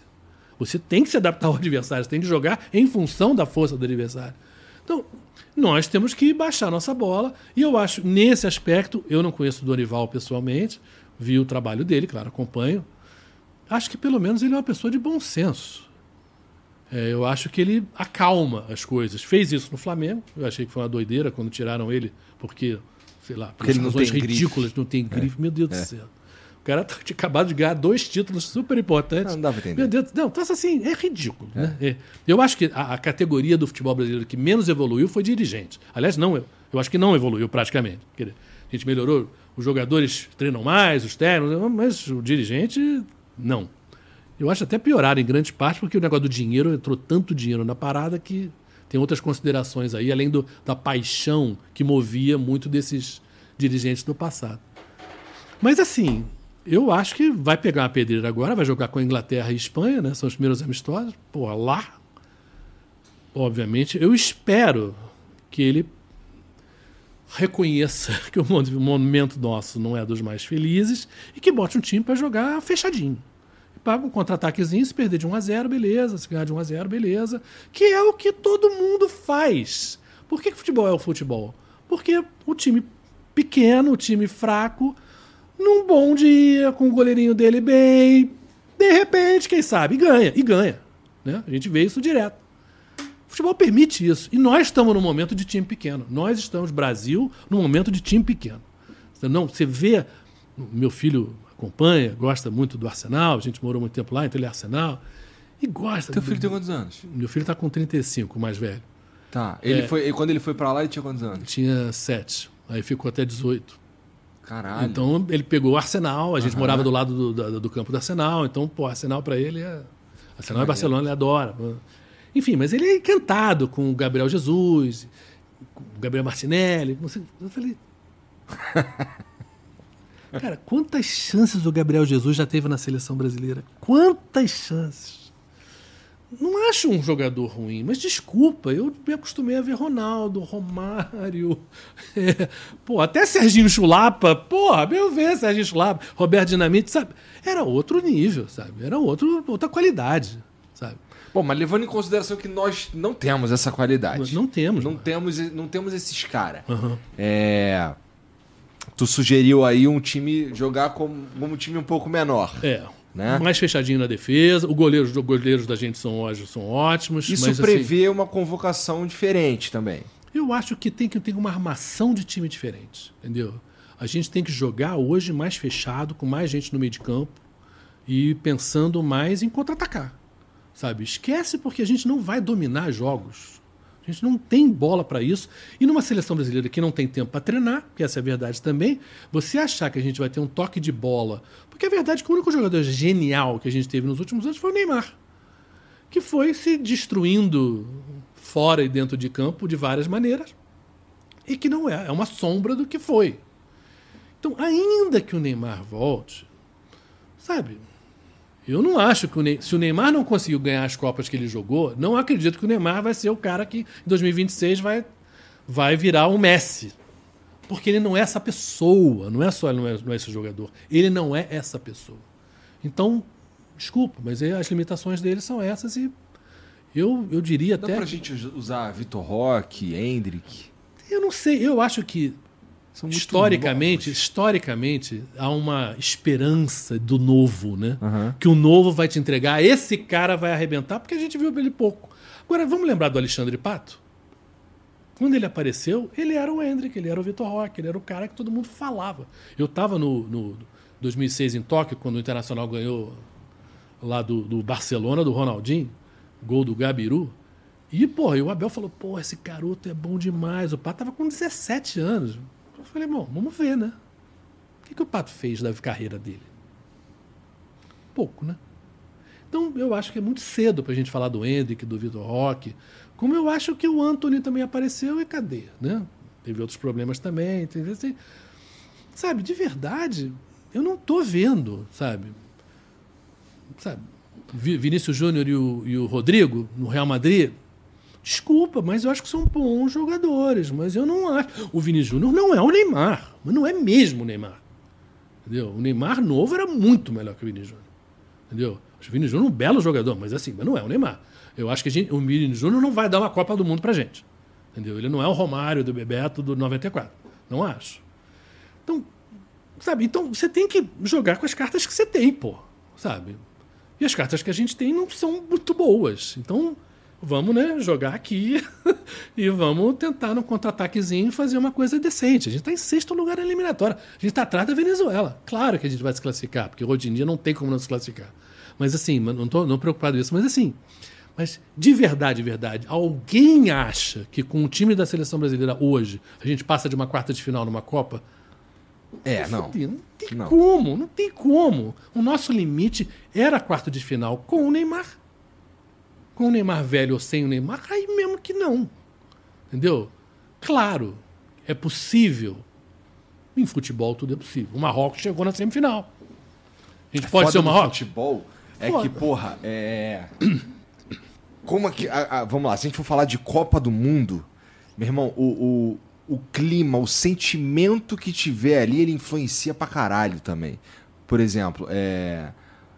O time da Argentina queria muito essa Copa Sim, mesmo pro sim, Messi. muito, queria muito, O mundo muito. queria, de certa maneira. Então, É. o fato deles quererem muito fizeram aquela final maluca com a França. Sim. Né? Não. Que só foi possível porque eles queriam muito. Não, eu vi isso em 2006 com o Zidane. Cara, é, o, porque o Zidane disse que o último jogo da carreira dele seria o último jogo da Copa. Cara, os caras estavam mordendo a trave pelo Zidane, entendeu? E, porra, e funciona. Mas é claro que o Zidane tinha uma personalidade, ele era querido do grupo de uma maneira e, e admirado, etc. Tal, como o Messi era. Eu não vejo o Neymar como essa pessoa. Eu não vejo ele como essa figura Todo mundo Que todo mundo entregar, sabe? Não estou falando só dos jogadores, mas eu acho que assim, como nós, como Brasil, como torcedores, eu acho que o. o Eu o gosto de Ney- Neymar pra caralho. Salve Sim, Neymar. aham. Porra, Sim, não, eu vacila, acho. Sim. erra, é moleque às vezes, né? É, Eu acho muito difícil uma pessoa não vacilar com a vida hoje que se dá para um ídolo esportivo. Exato. Quer dizer, o, o- o que se oferece o que, para que essa ele pessoa. não pode fazer? Exatamente. É, é, é- é- é né? muito, É muito, muito, difícil. é. Muito difícil você crescer assim. Uma coisa é você explodir aos 20 e poucos anos, como era antigamente, né? Mas hoje você, seu o, o- dono da, da casa com 12, 13 anos, como o Neymar já era, Aham. distorce toda a relação com o mundo, né? Todo mundo ri da tua piada, toda pode, garota que quer dar pode, você, é. todo mundo quer ser teu amigo, todo mundo quer. Você não consegue também nem enxergar onde que você tá mandando mal, porque ninguém diz que você tá mandando mal. Ninguém. Então todo mundo gosta de você. Eu acho isso ninguém consegue crescer assim. Então eu acho que a culpa não é dele, pessoa. Eu acho mais o esquema onde ele Sim, foi, sim, sim, onde ele nasceu, viveu, com o dinheiro que hoje tem. É, é- é assim, é muito doido, muito doido. E, e- enfim, é uma pena para ele, é uma pena para nós. Mas assim, mas o fato é que eu acho assim, não, não vejo. O mercado destruiu o que poderia ser o Neymar, na tua opinião?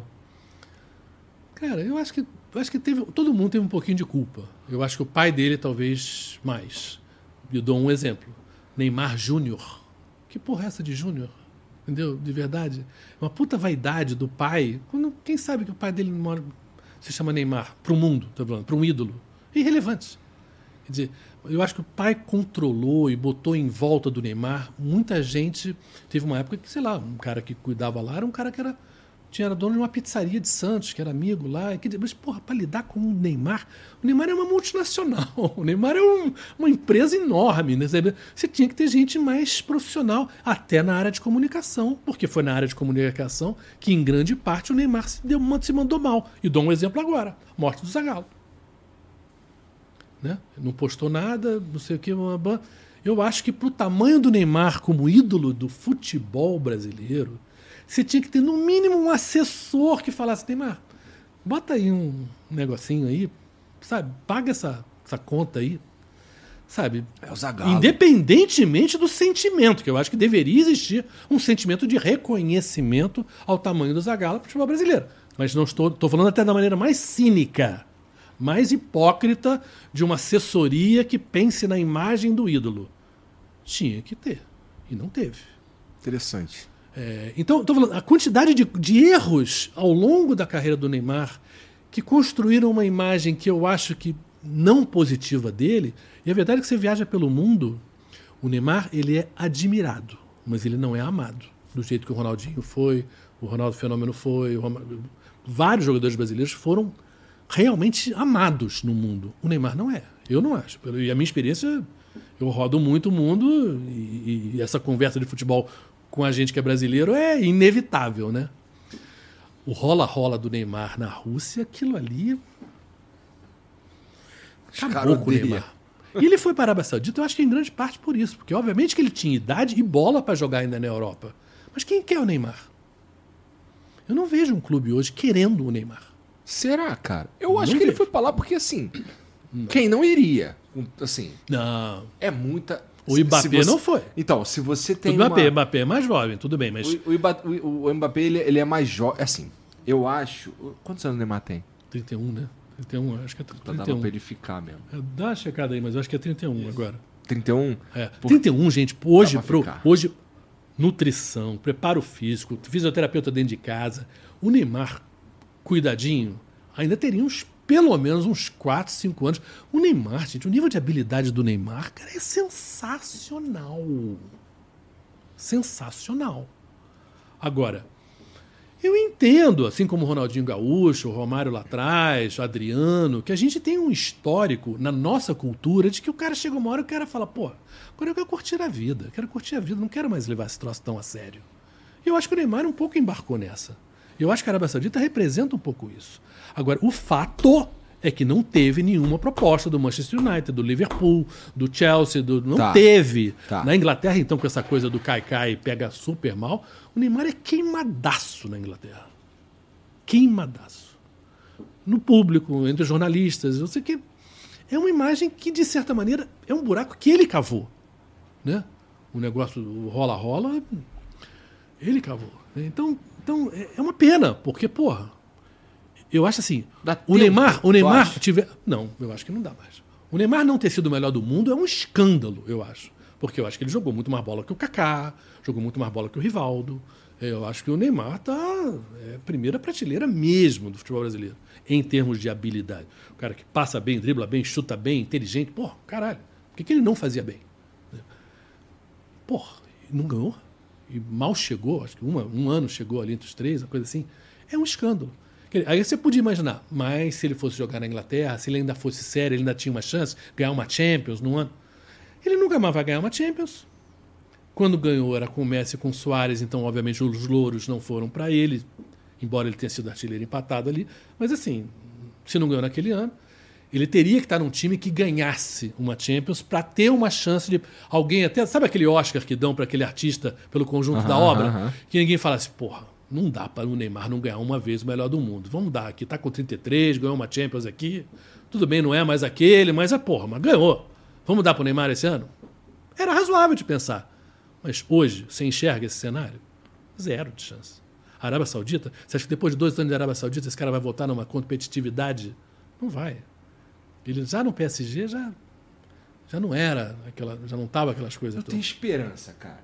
Eu tenho esperança aí de de ele voltar para a Europa e tal, fazer uma próxima Copa aí, ganhar essa Copa e aí fudeu. Aí, aí ele ganha o melhor do cara, mundo. Cara, tem um problema que é a questão mas é física, é cara. Eu sei, mas tem a questão, a gente, por mais que a gente possa torcer, mas a gente não pode distorcer. a cada problema físico desse grave que ele tem, o corpo dele está mais frágil. É pior. E cada vez que ele tem que compensar com a perna direita os problemas da esquerda ou vice-versa, ele cria potencialmente mais oportunidades de se machucar de novo. Então, hoje ele é um atleta muito frágil. Muito frágil. Ele teria que hoje, eu diria até que mudar o jogo dele. Ele teria que, ele teria que de repente virar um jogador de meio de campo para ter menos porrada do cara que dribla lá na frente e toma porrada, para ser o cara mais dos passes, que ele já estava vindo, voltando um pouco a ser, tanto porque ele estava perdendo velocidade, ele, ele driblava e não conseguia passar. O cara ainda conseguia tirar a bola dele. Os números, eu, tinha uma matéria grande do L'Equipe, que é o grande jornal de esporte de Paris, que eu, eu leio todo dia, que tinha os números do, do Neymar ao longo do tempo dele PSG como foram piorando. Fatos. Jornalismo bem feito. Quantos passes, quantos dribles, quantos gols, quantos não sei o quê. Foram piorando. E piorando por quê? Porque fisicamente ele também foi piorando. Entendeu? Independentemente das questões Uhum. de com quem está jogando, mas assim, o Neymar foi. E é normal que de certa maneira. Mas se você vê o que o Cristiano Ronaldo fez da carreira dele, o que, que o Messi fez da carreira dele em termos de longevidade, né? Porra, você fica falando, caralho, por que, que o Neymar não fez? Porque ele não é de bola muito melhor que o Cristiano Ronaldo. Parou ímpar, vamos jogar uma pelada? O Neymar é muito mais talentoso que o Cristiano. Nem compara. Nem, até aquele Cristiano lá atrás, que ainda driblava, mas porra, o Neymar era muito mais jogador que o Cristiano. Tudo bem, não era tão alto, não fazia tanto gol, mas bola, o Neymar estava muito pertinho, muito mais perto do Messi do que o Cristiano, para mim. Em termos de talento, inegável. Não é, não é gol, é talento. Mas eu acho que tem essa limitação hoje, que ele já se machucou muito. Muito. O corpo dele está cada vez mais frágil. Ele está cada vez mais velho. As festas não param. As mulheres não param. E, e a Arábia Saudita, obviamente, se ele entrar em campo e faz- fizer duas embaixadinhas, a pessoa, ah, tá beleza. Porque, obviamente, o projeto da Arábia Saudita não é um projeto esportivo, é um projeto político. É fazer na Arábia Saudita o que o Qatar fez. É virar uma notícia usando o esporte para limpar a imagem horrorosa do país. Então, não tem nada ali que de fato obrigue ele a dar o melhor de si. Não tem. E, e até sem ele o time está em primeiro, né? lá, lá na frente. Sem ele. Então, quer dizer, eu estou aqui com um julgamento, mas eu desculpa, mas eu trabalho nesse troço há 40 anos. E eu já vi esse filme, que eu acho que o Neymar não passou. É a coisa do surfista, né? Passou a onda, a onda que você não pegou, não vai passar mais, entendeu? Entendi, entendi. Mas eu vou ficar aqui esperançoso. Não, enfim. Tem mensagem torcer nós vai. aí, Jean? Valeu. Tem algum áudio, algum vídeo? Então, antes disso, cara, eu acho que eu já te dei, mas eu vou te dar de novo aqui um hidromel. Hum, Toma aí, ó. sempre bem-vindo, sempre bem-vindo. Pra tu degustar aí. Valeu. Pô, ele, é, o Felipe, ele. Olha, presta atenção. Esse de limão é novo, né? Não, pelo acho que eu não me lembro da outra vez. Cara, de é, pode não ter ido pra você. Ah, é, sim. é- Ah, tá. é porque é, esse é da linha Fresh, é pra você tomar no verão. Ah, tá. No calor, É, bem gelado E o mesmo. Rio tá bem assim. Então. E aí, ó, quando você for servir, cara, é importante o seguinte, ó. Ah, tem uma é? Aqui, ó. Aqui, ó. Serviu aqui, pá. Tem que fazer o negocinho aqui, ó. Ah, tá. Segundo o Felipe lá, ele falou que isso daqui ajuda Ah, respirar. umas paradinhas. Aí você. Dá. Nossa, ah, pô, que dá pra degustar o incrível, negócio? é. Tá bom, tá bom. Eu sou mais do bebê, mas, enfim, mas eu faço a, a mise-en-scène. É também. que o, o- o hidromel, ele é como se fosse um vinho, só que em vez de usar a uva, ele usa o mel no processo de fermentação. Ah, tá. Da origem dessas bebidas aqui. Essa daqui Sei. foi a primeira, né? Que deu origem a todas as outras. Tem uma que você verdade, gosta mais? Aqui eu gosto mais é o Double Oak, que ele Sei. lembra Ah, um tá vinho aqui, seco. Aham. Esse é o meu favorito. Ah, tá, tá. Mas tem também o Oak Age, que é maturado com lasca de carvalho. Aham. Que, sabe quanto é que custa uma lasca de carvalho? Não. É coisa fina, irmão. É? Tem o Frutas Vermelhas, é um pouquinho mais doce, favorito Aham. da galera aqui também. Aham. Os dois da linha Fresh, que é o de Sei. limão e o de abacaxi, pensando, pensa, feitos pra, é, pensando no, no- na temporada quente do ano, se tomar bem gelado na beira da praia Uhum. ou na piscina. E tem o de cacau também, é, obviamente cacau. Eles são dos primeiros parceiros de vocês, né? Cara, sim. A fiel, gente- então, vocês eles são mandaram parceiros faz tempo, a, né? a- a primeira vez que eles falaram com a gente foi por um e-mail e eles mandaram as bebidas, a gente curtiu e ficou aí, cara. Que bom. Legal. E bom, você pode experimentar aí também o hidromel Felipe Mid entrando em philipemid.com.br. Dá uma atenção especial pros da linha Fresh para você tomar aí aproveitando que tá mó calor, porque tá mó calor. É, se você usar o cupom FLOW10, você ainda ganha 10% de desconto, tá bom? Tem o QR Code aqui, o link na descrição também. E se quiser revender, você faz um cadastro bem rapidinho lá no site e eles entram em contato contigo para você fazer a melhor compra possível, beleza? Muito importante, para comprar e para consumir bebida alcoólica, você precisa ser maior de 18 anos, porque convencionamos que Hum, sim, 18 sim, anos... é. né? Pra não liberar geral.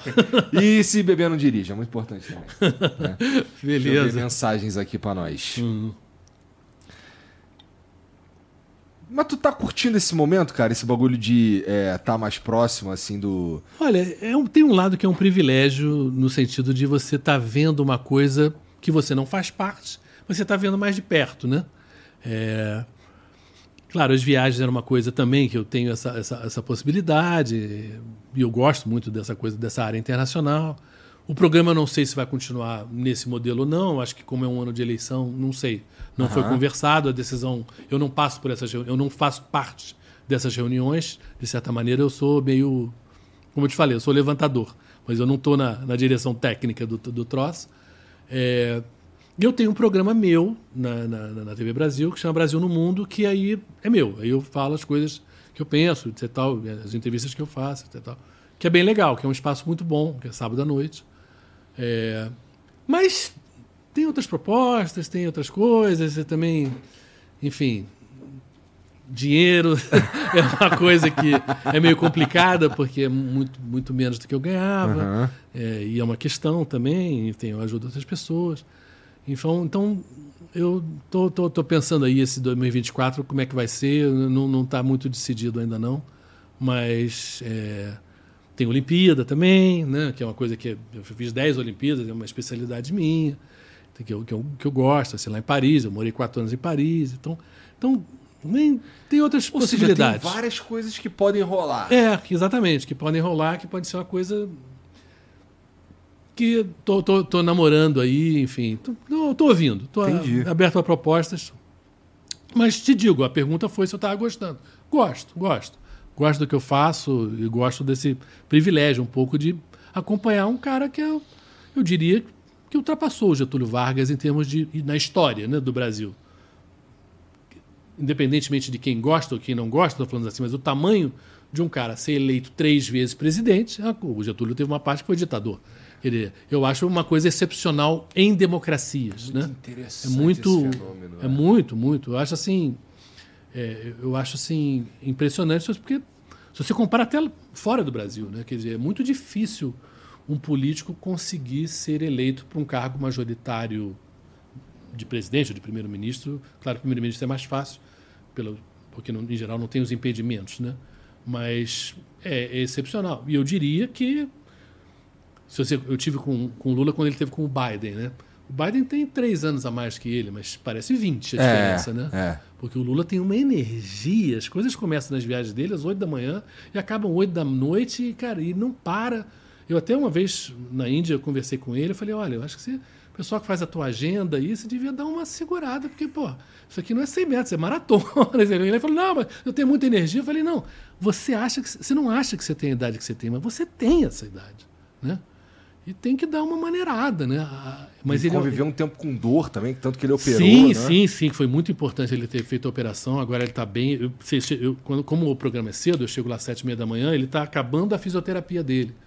É, e ele é caxias pra caramba. Ele, porra, ele malha todo dia. Um troço assim que ele faz muito mesmo. Então, ele é muito sério no que faz, né? Para a saúde dele, no programa, nas coisas que ele pensa. E ele tem essa angústia, essa, essa, essa ânsia, né?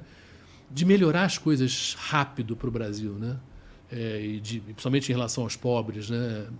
Salário mínimo real aumentar, quer dizer, a economia melhorar, como melhorou. né? A gente vai fechar o ano com 3% de crescimento, a expectativa era 0,8% no começo do ano, quer dizer, eu conversei com o Fávaro, né, que é do Agricultura, que é super bom. Pô, foram 74 mercados novos abertos esse ano. Uma coisa impressionante, porra, sabe? De que você tá ganhando um dinheiro que você não ganhava como país, né? Isso muda, isso o desemprego caindo, quer dizer, Tem muita coisa para fazer? Claro que tem. Mas eu acho que essa ânsia dele de, de voltar a botar o Brasil no tamanho que o Brasil é no mundo, e é, né? É, eu acho que é muito importante. Lá fora, o Lula é muito respeitado, muito, muito respeitado. É, você pode dizer aqui ou ali, que no caso da Ucrânia, no caso da Israel, eu acho que houve, houve más interpretações, porque eu acho que, que claramente o que ele queria é, gente, não tem sentido continuar com essa guerra e morrendo gente desse jeito, gastando dinheiro nesse, desse jeito, quando o maior problema do mundo hoje é meio ambiente, a gente tem que gastar dinheiro em meio ambiente sabe? Em cuidar de mudar a matriz energética, mudar a matriz econômica. O que, ele, o que eles fizeram em relação ao negócio das florestas da Amazônia, né, que foi essa reunião trazendo todos os países que têm Amazônia, e os dois Congos e a Indonésia, que são os únicos países que ainda têm floresta tropical, é uma coisa super importante. O meio ambiente é um tema hoje, sabe? Não adianta a gente falar de esporte, de economia, de rede social, se essa porra vai afundar, em, sabe? Eu me lembro de, em Londres, um cientista fazer uma uma previsão de que Londres em 2050 teria chegaria uma, no verão uma temperatura de mais de 40 graus. Chegou esse ano passado. 27 anos antes. O calor que teve no ano passado no mundo foi absurdo, absurdo, absurdo. Que não é uma coisa que vai acontecer, já está acontecendo. E a principal carteirada que o Brasil tem para o mundo hoje é a Amazônia, é meio ambiente. Nossa matriz energética é muito legal, mas a gente tem que isso é um tema que a gente tem que, não simplesmente como o Lula quer ensinar nas escolas, mas a gente também tem que realmente melhorar o nosso, a nossa maneira de ser. E eu estou falando de comer carne, por exemplo. Né? O, o agronegócio, carne é um. Pô, no rebanho brasileiro, não é para parar de comer carne, mas a gente tem que comer menos carne. Carne é um dos grandes fatores, é o rebanho, né? o arroto da vaca, né? nem o pum, é o arroto é uma produção de metano que é um troço muito sério em relação à, à poluição do meio ambiente. É, como as queimadas na, na Amazônia, que diminuíram 50% esse ano, e obviamente tem que parar de maneira geral. Pelo menos as queimadas que nós, seres humanos, fazemos. Né? Claro que as naturais existem, porque existe raio, existe etc. Tal. Agora, essas imagens da, da, dos rios da Amazônia secos, como é que as pessoas não se chocam com isso e continuam levando a vida igualzinho? Eu fico assim, abismado. E é, e é impressionante, você vê na COP lá em Dubai, eu acho uma doideira, porque assim, é que nem você chegar hoje, internacionalmente, você fala assim, olha, nós temos mil de problemas, mil. Aí você vai, organiza, conversa, reúne, e aí você faz uma coisa, agora nós temos 999. E é isso que a gente está vivendo. A lentidão em se fazer coisas efetivas para segurar a questão do aquecimento global é um, é um absurdo. Da... E nós somos, teoricamente, animais racionais, né? E não somos, claramente. Continuamos com o jogo como se fosse normal. Sabe? Essa coisa de sacola de plástico, garrafa de plástico. Cara, isso tinha que ser proibido, gente. Proibido. Sabe? Quando eu era criança, você tinha que levar o casco nas padarias para trocar. De vidro, porque de vidro podia lavar. Cara, a poluição de plástico hoje no mundo é um troço e nós precisamos disso. Não, não precisamos. Não é para acabar com o plástico. A gente só precisa usar plástico no que precisa. O que, que, qual o problema de você levar uma sacola de casa, de pano, para fazer compra no mercado? Zero de problema. E, no entanto, continuamos. Quer dizer, tem que certas coisas muito objetivas que a gente podia fazer, né? Não simplesmente porque você quer, mas que o governo podia impor, né? Que nem cinto de segurança, que nem não, não andar e dirigir, mas vamos parar com essa porra de sacola de plástico, sabe? Por que não? Sabe? Ah, porque é um setor econômico, mas é de novo fica aquela coisa. Porque dá dinheiro, não se mete nisso. Queria como se dar dinheiro fosse uma coisa sagrada que não se toca nisso. Então, porra, petróleo, porra, por causa da, da questão da Rússia, etc e tal, o preço da energia, pô, nunca se prospectou tanto petróleo, se produziu, produziu tanto petróleo. E a gente tem que parar com isso, a gente tem que largar esse troço, sabe? Pô, é, o Brasil está num, tá numa posição muito boa mesmo, se a gente for falar de matriz energética e tal. É, gente... mas mais ou menos. Você vê a Petrobras é o que é, 4, 4, 4 milhões de barris por dia né, que está produzindo, que é muito. Tem essa coisa da Amazônia ali na foz, do, lá, na, lá em cima, né, do, do petróleo que se acha que tem, que é bem provável que tenha mesmo, porque é matéria orgânica que vai chegando, acaba criando petróleo. Mas, porra, a gente vai dar a carteirada de que a gente está salvando o meio de campo e vamos, é, o meio ambiente e vamos produzir mais Não, petróleo? não, meu ponto é justamente é, energia verde mesmo. Sim, A gente isso é- sim. A gente é, a gente é, tem tudo pra ser Sim, sim. ponta nessa É, porra. é, É, é, só a gente não perder esse bonde. É, é. a gente eu- é bom em perder bonde. né? Não, o, o- o Lula, nisso, lá fora, ele, ele tá sendo o principal cara falando de meio ambiente, claramente. Né? Tanto que ele foi chamado pelo Macron, teve vários, não simplesmente essas reuniões que ele ia, porque ele ia, e foi convidado, na verdade, em grande parte delas, mas assim, mas ele, o Brasil e o Lula, e a Marina, obviamente, a Marina é uma pessoa lá muito respeitada fora do Brasil, é, é, eles estão fazendo um trabalho muito bom, assim, de, de, de chacoalhar um pouco, de sacudir as pessoas e o mundo. Só que os lobbies são riquíssimos, né? O lobby do petróleo faz hoje, na prática, o que se fazia com o tabaco. Fala, não, não é bem assim, vamos fazer mais um estudo. Mas aquele cientista disse que não é bem assim. Porra, como não é bem assim? Todo mundo sabe. Você quer fumar, fuma, mas, pô, uma coisa é você se matar, outra coisa é o planeta, né? É outra história. Então, eu acho assim, meio ambiente é, é- é hoje o tema que o Brasil é mais forte. E eu acho que é um tema que a gente também, como rede social, a gente devia se preocupar mais. O Igor Willi mandou aqui, ó. Boa noite. Igor e o Show, parabéns pelo excelente trabalho que vocês entregam. Pergunta a vocês: em tempos de inteligência artificial, fake news e de jornalistas irresponsáveis, como evitar que uma censura passe a fazer sentido? E como evitar que casos como o da Choquei e da Mind aconteçam novamente? Abraço. A gente já falou um pouco sobre É, isso, já, mas. já, já, já respondemos um pouquinho isso aí, mas eu acho que é isso, querido. A gente tem que. Vou cobrar o Igor, É, mas vamos começar a tentar organizar isso de verdade para a gente ter. Vamos pensar, estamos agora em comecinho do ano, carnaval, mas depois do carnaval vamos pensar, sei lá, abril, maio, junho, fazer de fato uma coisa organizada em São Paulo, uma coisa organizada no Rio, em Brasília, de sociedade civil, das pessoas que estão na área de comunicação, para conversar sobre coisas mínimas, né?